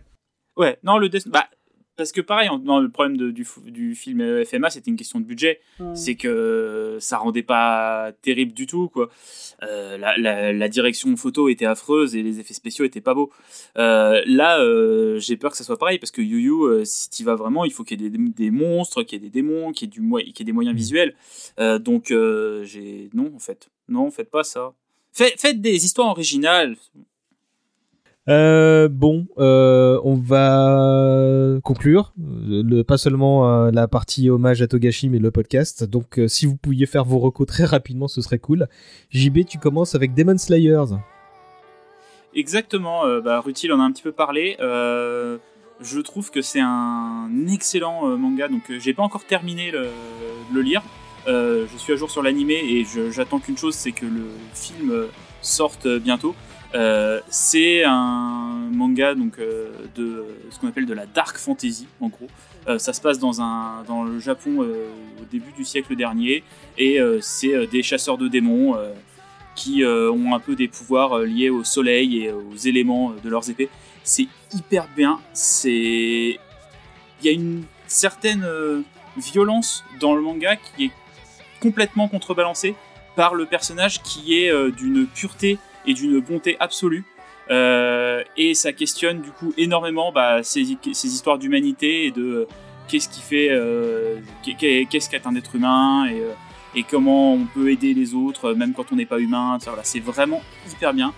Et il y a une adaptation animée qui est mais magnifique, qui est sortie l'année dernière. Donc c'est Ufotable qui s'occupe de l'animation. C'est eux qui font aussi le, film qui sort là. C'est vraiment un manga incroyable. L'animé est splendide. Euh, c'est euh, écrit par une mangaka, euh, donc Koyoharo Gotuge. J'espère que j'écorche pas trop son nom. C'est assez rare pour le souligner parce qu'il y en a de plus en plus, mais des vrais shonen écrits par des mangaka, il y en a quand même pas tant que ça. Et ça se ressent en fait, comme dans Full Metal Alchemist, on en parlait tout à l'heure. Euh, quand ce sont des femmes qui écrivent des shonen, elles arrivent à apporter des émotions euh, qui, je pense, les hommes euh, ne maîtrisent pas totalement et ça permet d'avoir des choses beaucoup plus profondes. Donc, euh, lisez Demon Slayer, c'est excellent. Bah, je suis sur euh, l'épisode 1 qui est en gratuit sur euh, YouTube et effectivement, c'est plutôt. euh, Enfin, c'est même sacrément classe quoi, de Ouais, ce que je c'est vois. là. vachement classe. Il est gratuit sur Wakanim aussi, il faut juste avoir un compte. Mm. Après, bon, faut se taper les pubs. mais euh, mais non, euh, bah, c'est officiel euh, sur Wakanim, donc euh, allez-y. C'est vrai que c'est c'est vrai que c'est très cool. L'animé est super. euh, et, et très très inventif aussi dans les combats. donc ouais, non, c'est un, pour moi c'est un, un digne héritier de Hunter x Hunter. C'est une bonne recommandation, JB. Et euh, petit trivia intéressant, euh, donc le film qui est sorti au Japon l'année dernière est euh, le plus gros succès du box-office au Japon ever. C'est-à-dire que le film est passé devant euh, le voyage de Chihiro et devant Titanic. Curé. Et il a rapporté plus de 400 millions de dollars uniquement au Japon. La vache. Ah oui. Et, euh, bah, Voilà, et, et tu c'est mieux que le petit film Hunter à 10 millions de tout à l'heure. Rutil, toi, c'est Glouton et Dragon dont tu voulais parler. Et là, j'avoue que je Oui. connaissais pas. Oh, C'est un génial. Chef-d'œuvre, chef-d'œuvre. Alors, faut savoir que moi, on me dit euh, Donjons et Dragons, je suis pas très cli- pas très cliente, vraiment pas. Je me dis genre merde, ça va être encore un rôliste qui va me raconter sa partie. C'est exactement ce que tu dis. hein, T'en as un, autour de la, la- de la table ronde Ouais, mais il faut que vous sachiez, il faut que vous sachiez les rôlistes que quand vous racontez vos parties, c'est chiant. Genre vraiment, le fallait y être, le fallait y être, c'est insupportable. Fermez vos gueules. c'est très bien que vous l'ayez vécu. Je veux pas l'entendre. Ce podcast s'est pas Euh, déroulé tellement bien jusqu'à présent. Euh, non, mais voilà, je suis pas très Donjons et Dragons euh, parce qu'en plus je trouve, enfin voilà, je, je suis pas, je suis pas méga euh, nécessairement cliente de l'univers. Dès qu'il y a des elfes, moi ça on me a fait compris, chier. allez. Euh, voilà. Euh, et en plus, on m'a dit, ouais, c'est en fait, c'est des gens, ils sont coincés dans un donjon et ils font de la bouffe avec les créatures fantastiques qu'ils trouvent. Et moi, j'étais là, genre, mais quel intérêt? Je peux même pas refaire les recettes. Euh, je, je sais pas à quoi, euh, je sais pas, je sais pas quel goût ça aurait, euh, mais c'est de la merde. Donc, sur l'insistance de quelqu'un, j'ai fini par lire le tome 1. Euh, immédiatement après, je l'ai rappelé, je lui ai fait, est-ce que je peux passer chez toi pour prendre la suite, s'il te plaît? Euh, Parce que ça a cette approche que j'adore, qui est limite un peu survivaliste, qui est euh, une approche très scientifique en fait, c'est-à-dire genre ouais, bon bah voilà, c'est c'est un champignon, il a des pattes, mais est-ce que les pattes elles peuvent se manger? Mais peut-être qu'il y a des parties vénéneuses. Et à chaque fois, en fait, ça approche la gastronomie comme une problématique, comme un problème, mais avec un avec un côté en plus euh, une vraie réflexion en fait qui qui peut s'appliquer à notre monde. Donc c'est des créatures fantastiques, mais on peut très bien imaginer en vrai à quoi ça peut correspondre.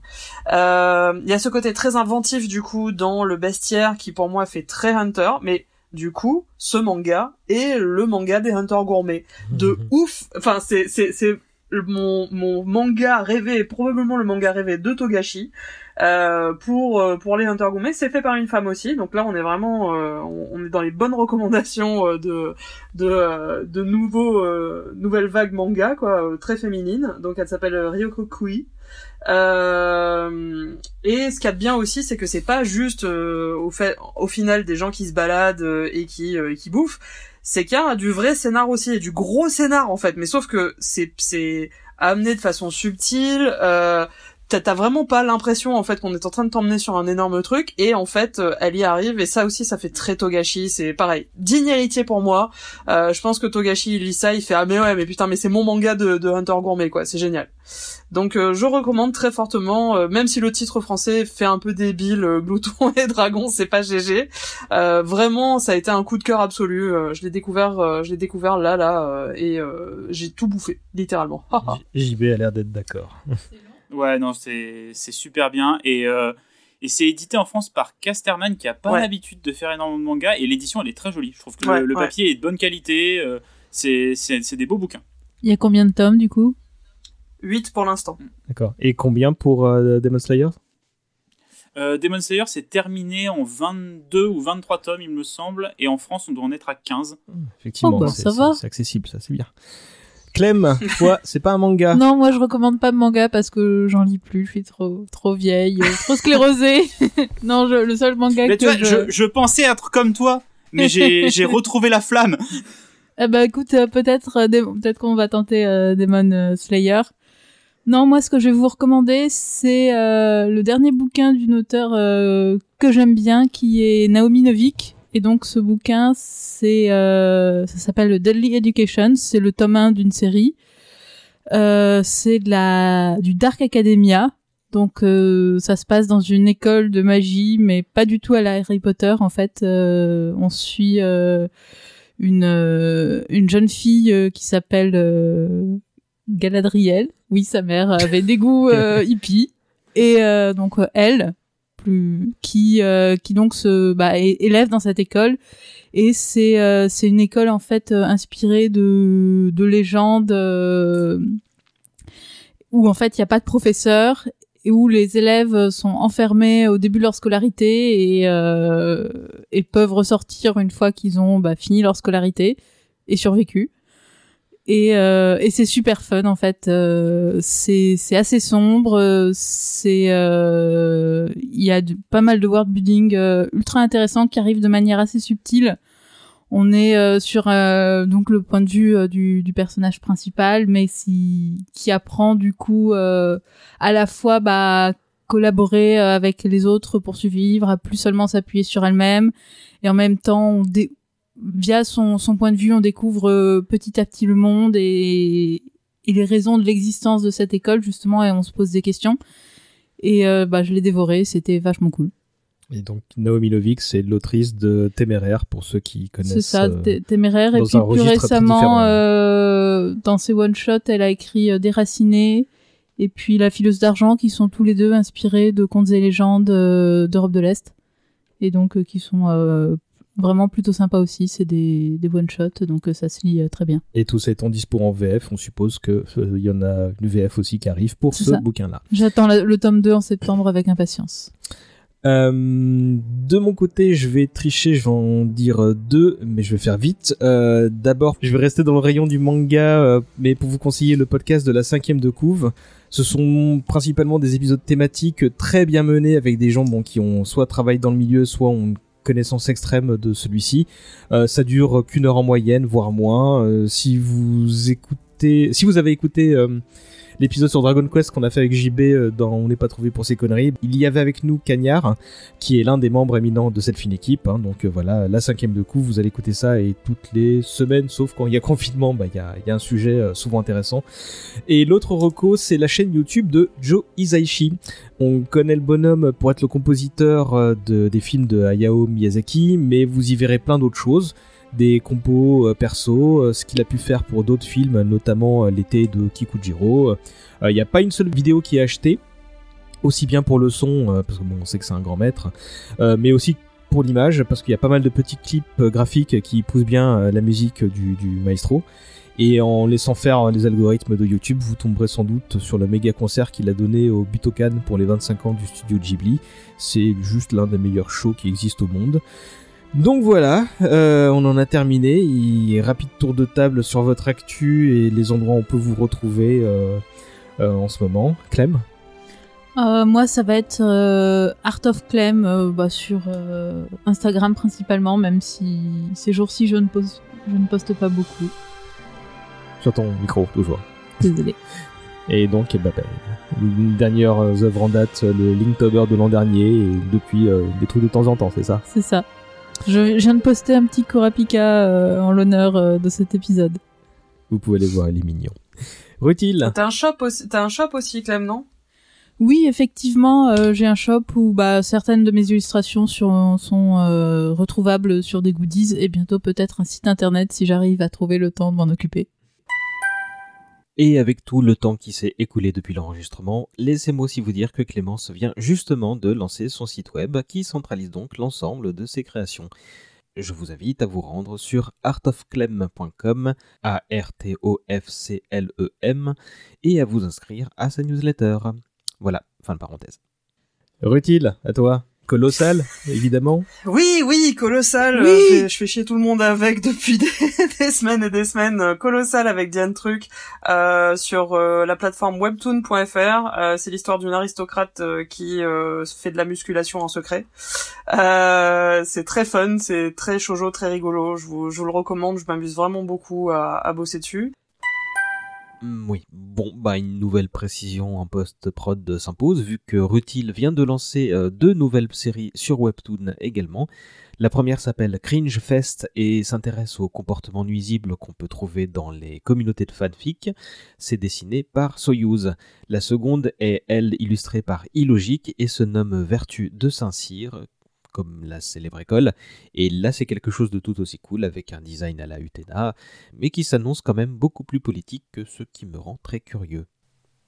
Euh, j'ai signé aussi une euh, série euh, chez Draco, euh, le label euh, fantasy de bambou. Ah, qui félicitations. Et oui, qui s'appelle, c'est une exclue en plus, qui s'appelle Porte-Poisse. Euh... oui, pour de vrai. Euh... Et euh, ouais, puis sinon, ne me suivez pas sur Twitter. Retrouvez-moi éventuellement sur Instagram, c'est @sparklerutile et sur Facebook, j'ai un, j'ai une page, j'ai une page Facebook au nom de Rutile, c'est moi. Et tu as plein d'autres BD qui sont dispo ou accessibles, notamment euh, dans les cuisines de l'histoire, euh, Oui. une BD euh, biographie d'Escoffier, ce qui, ce qui montre ton attachement à la gastronomie notamment. Tout à fait. JB, rendez-vous chez Outrider et Landrider? Toujours, hein, donc euh, les deux podcasts sur les univers de Star Wars et de Warhammer que je fais en compagnie de mon ami Thibaut Claudel. Euh, en ce moment, on est sur des rythmes un petit peu bizarres, mais parce qu'il n'y a pas trop d'actu Star Wars et que depuis qu'il y a le Brexit, euh, des sorties Warhammer, il n'y en a pas vraiment. Euh, donc on teste des nouvelles formules, on fait d'autres trucs. on a des épisodes de prévus, mais pareil, on a des épisodes qu'on avait prévus sur Outrider depuis très longtemps, qu'on préfère attendre un petit peu pour faire dans des meilleures conditions, parce qu'on préférait réunir nos intervenants plutôt que les faire à distance. Voilà, et puis sinon, si euh, contrairement à Rutil, euh, vous aimez bien euh, le jeu de rôle et notamment Donjons et Dragons, eh ben, je travaille également sur l'actuel play La Bonne Auberge. Donc c'est ah, tous les vendredis sur YouTube, on sort un épisode. Et sinon, on fait des live Twitch très régulièrement, dont notamment le dimanche soir où on joue à Donjons et Dragons avec bah, des joueurs de marque comme Pénélope Bagieux, Adrien Méniel, Max Mammouth et Lisa Viralet. Tout ça orchestré par Lucien Men, le MJ. Et c'est très sympa, même si on n'est pas fan de jeux de rôle, le Rutil va jeter un. Euh, Non, je suis pas pas fan de jeux de rôle, je suis pas fan de rôliste. Ah bah ça va ah, euh, C'est Ça mieux va, c'est bon. Euh, quant à moi, euh, rendez-vous prochainement dans On n'est pas trouvé pour ces conneries. Euh, On essaie d'enregistrer à distance quelques épisodes. Et dans Éléments déclencheurs avec de chouettes interviews de créatifs. Je crois que le pro- oui, le prochain c'est Bruno Catala. Donc le game designer, euh, c'était un moment très sympa. Nice. Sinon, pour la suite Dommage collatéral, euh, bon bah évidemment, va falloir s'armer de patience avant le prochain numéro. Hein. Vous, vous savez comment ça marche depuis le temps. Le prochain artiste qu'on va tâcher d'analyser avec un casting totalement inédit cette fois, ce sera Dan Harmon, donc le monsieur derrière euh, Community et Rick and Morty. Et aussi euh, bien. bien, d'autres choses, sauf que non, il y aura pas utile. Désolé, je savais que t'étais fan, mais, Ah mais, mais j'ai déjà un casting complet pour celui-là. C'est pas grave, c'est pas grave. Je le prends bien, je le prends bien. Euh, ça devrait être un numéro pas trop compliqué à réaliser, donc euh, rendez-vous dans quelques mois pour ça. Ou pour un autre format, ça fait quelques semaines que je travaille à une espèce de module complémentaire aux émissions passées pour euh, revenir sur les œuvres qui sont sorties depuis et qui euh, sur, sur, sur l'actu des auteurs euh, concernés. Donc quelque chose de beaucoup plus court et de moins compliqué à préparer, sans trop Vivement euh, le complément sur Alexandre Dumas. euh, bah écoute, figure-toi que c'est pas impossible. Hein, S'il y a un film qui sort, c'est prévu. hein, Il y a un diptyque qui, a- qui est prévu, donc euh, on verra. Mais bon, on essaiera de faire un truc avec deux trois trucs compilés, quoi. Euh, et donc pas trop. Moi, je pensais qu'il sort, il y avait des manuscrits cachés, comme un peu les albums de Tupac qui ressortent tous les ans. You wish. Euh, donc pas trop de temporalité non plus. Euh, alors je je prévois ça comme une espèce de backup au premier hommage collatéraux et à la base je comptais euh, vous en parler euh, bah, pas tout de suite parce que j'imaginais faire ça pour la sortie de Matrix 4 en fin d'année poursuivre l'épisode des sœurs Wachowski mais entre temps bah il y a eu l'affaire Whedon euh, qui a embrasé le net donc on devra revenir sur tout ça avec notamment les copains de Pourquoi Buffy c'est génial entre autres je pense qu'on fera ça durant l'été pour la sortie de The Nevers, donc la, la nouvelle série de Whedon sur HBO. Et entre-temps, bah, on aura euh, un peu le temps de faire redescendre la moutarde qui était montée au nez de tout le monde, à raison. Et mais pour pas réagir à chaud non plus. Euh, voilà. Et là, pour conclure, bah, euh, traditionnelle question. euh, si on devait choisir un morceau pour illustrer Togashi, vous pensez à quelque chose? Le générique de Hunter, peut-être, tout simplement. Euh, Ok. Facile, mais c'est le même sur tout, tout, tout, tout- toute la série. Ouais, justement, c'est peut-être un peu trop simple. D'autres idées Parce que je m'attendais à- honnêtement à ce que vous me disiez ça, mais au cas où, euh, Rutil, JB Bah, J'y avais pas du tout réfléchi, donc laisse-moi deux minutes. Mhm. Euh, je sais pas, Master Puppet, euh, non, je déconne, je sais pas. Sinon, tu essaies de choper une des musiques euh, des comédies Ah oui, musicales. ah ouais, attends, attends, attends, ouais, je vais essayer de trouver ça. Bah écoute, vous aurez la surprise en écoutant euh, ça. Non, c'est c'est c'est une bonne idée. Euh, Rutil, Clem, JB, merci beaucoup. J'espère que bon, on a enregistré 7 heures, donc je pense que vous êtes contents. mais, mais mais moi c'est le cas en tous les cas. Et bah je vous fais des bisous euh, et je vous dis à bientôt et et voilà. Bisous avec le coude. Bisous. Coude avec à le tous. Bisous, à plus. Merci beaucoup.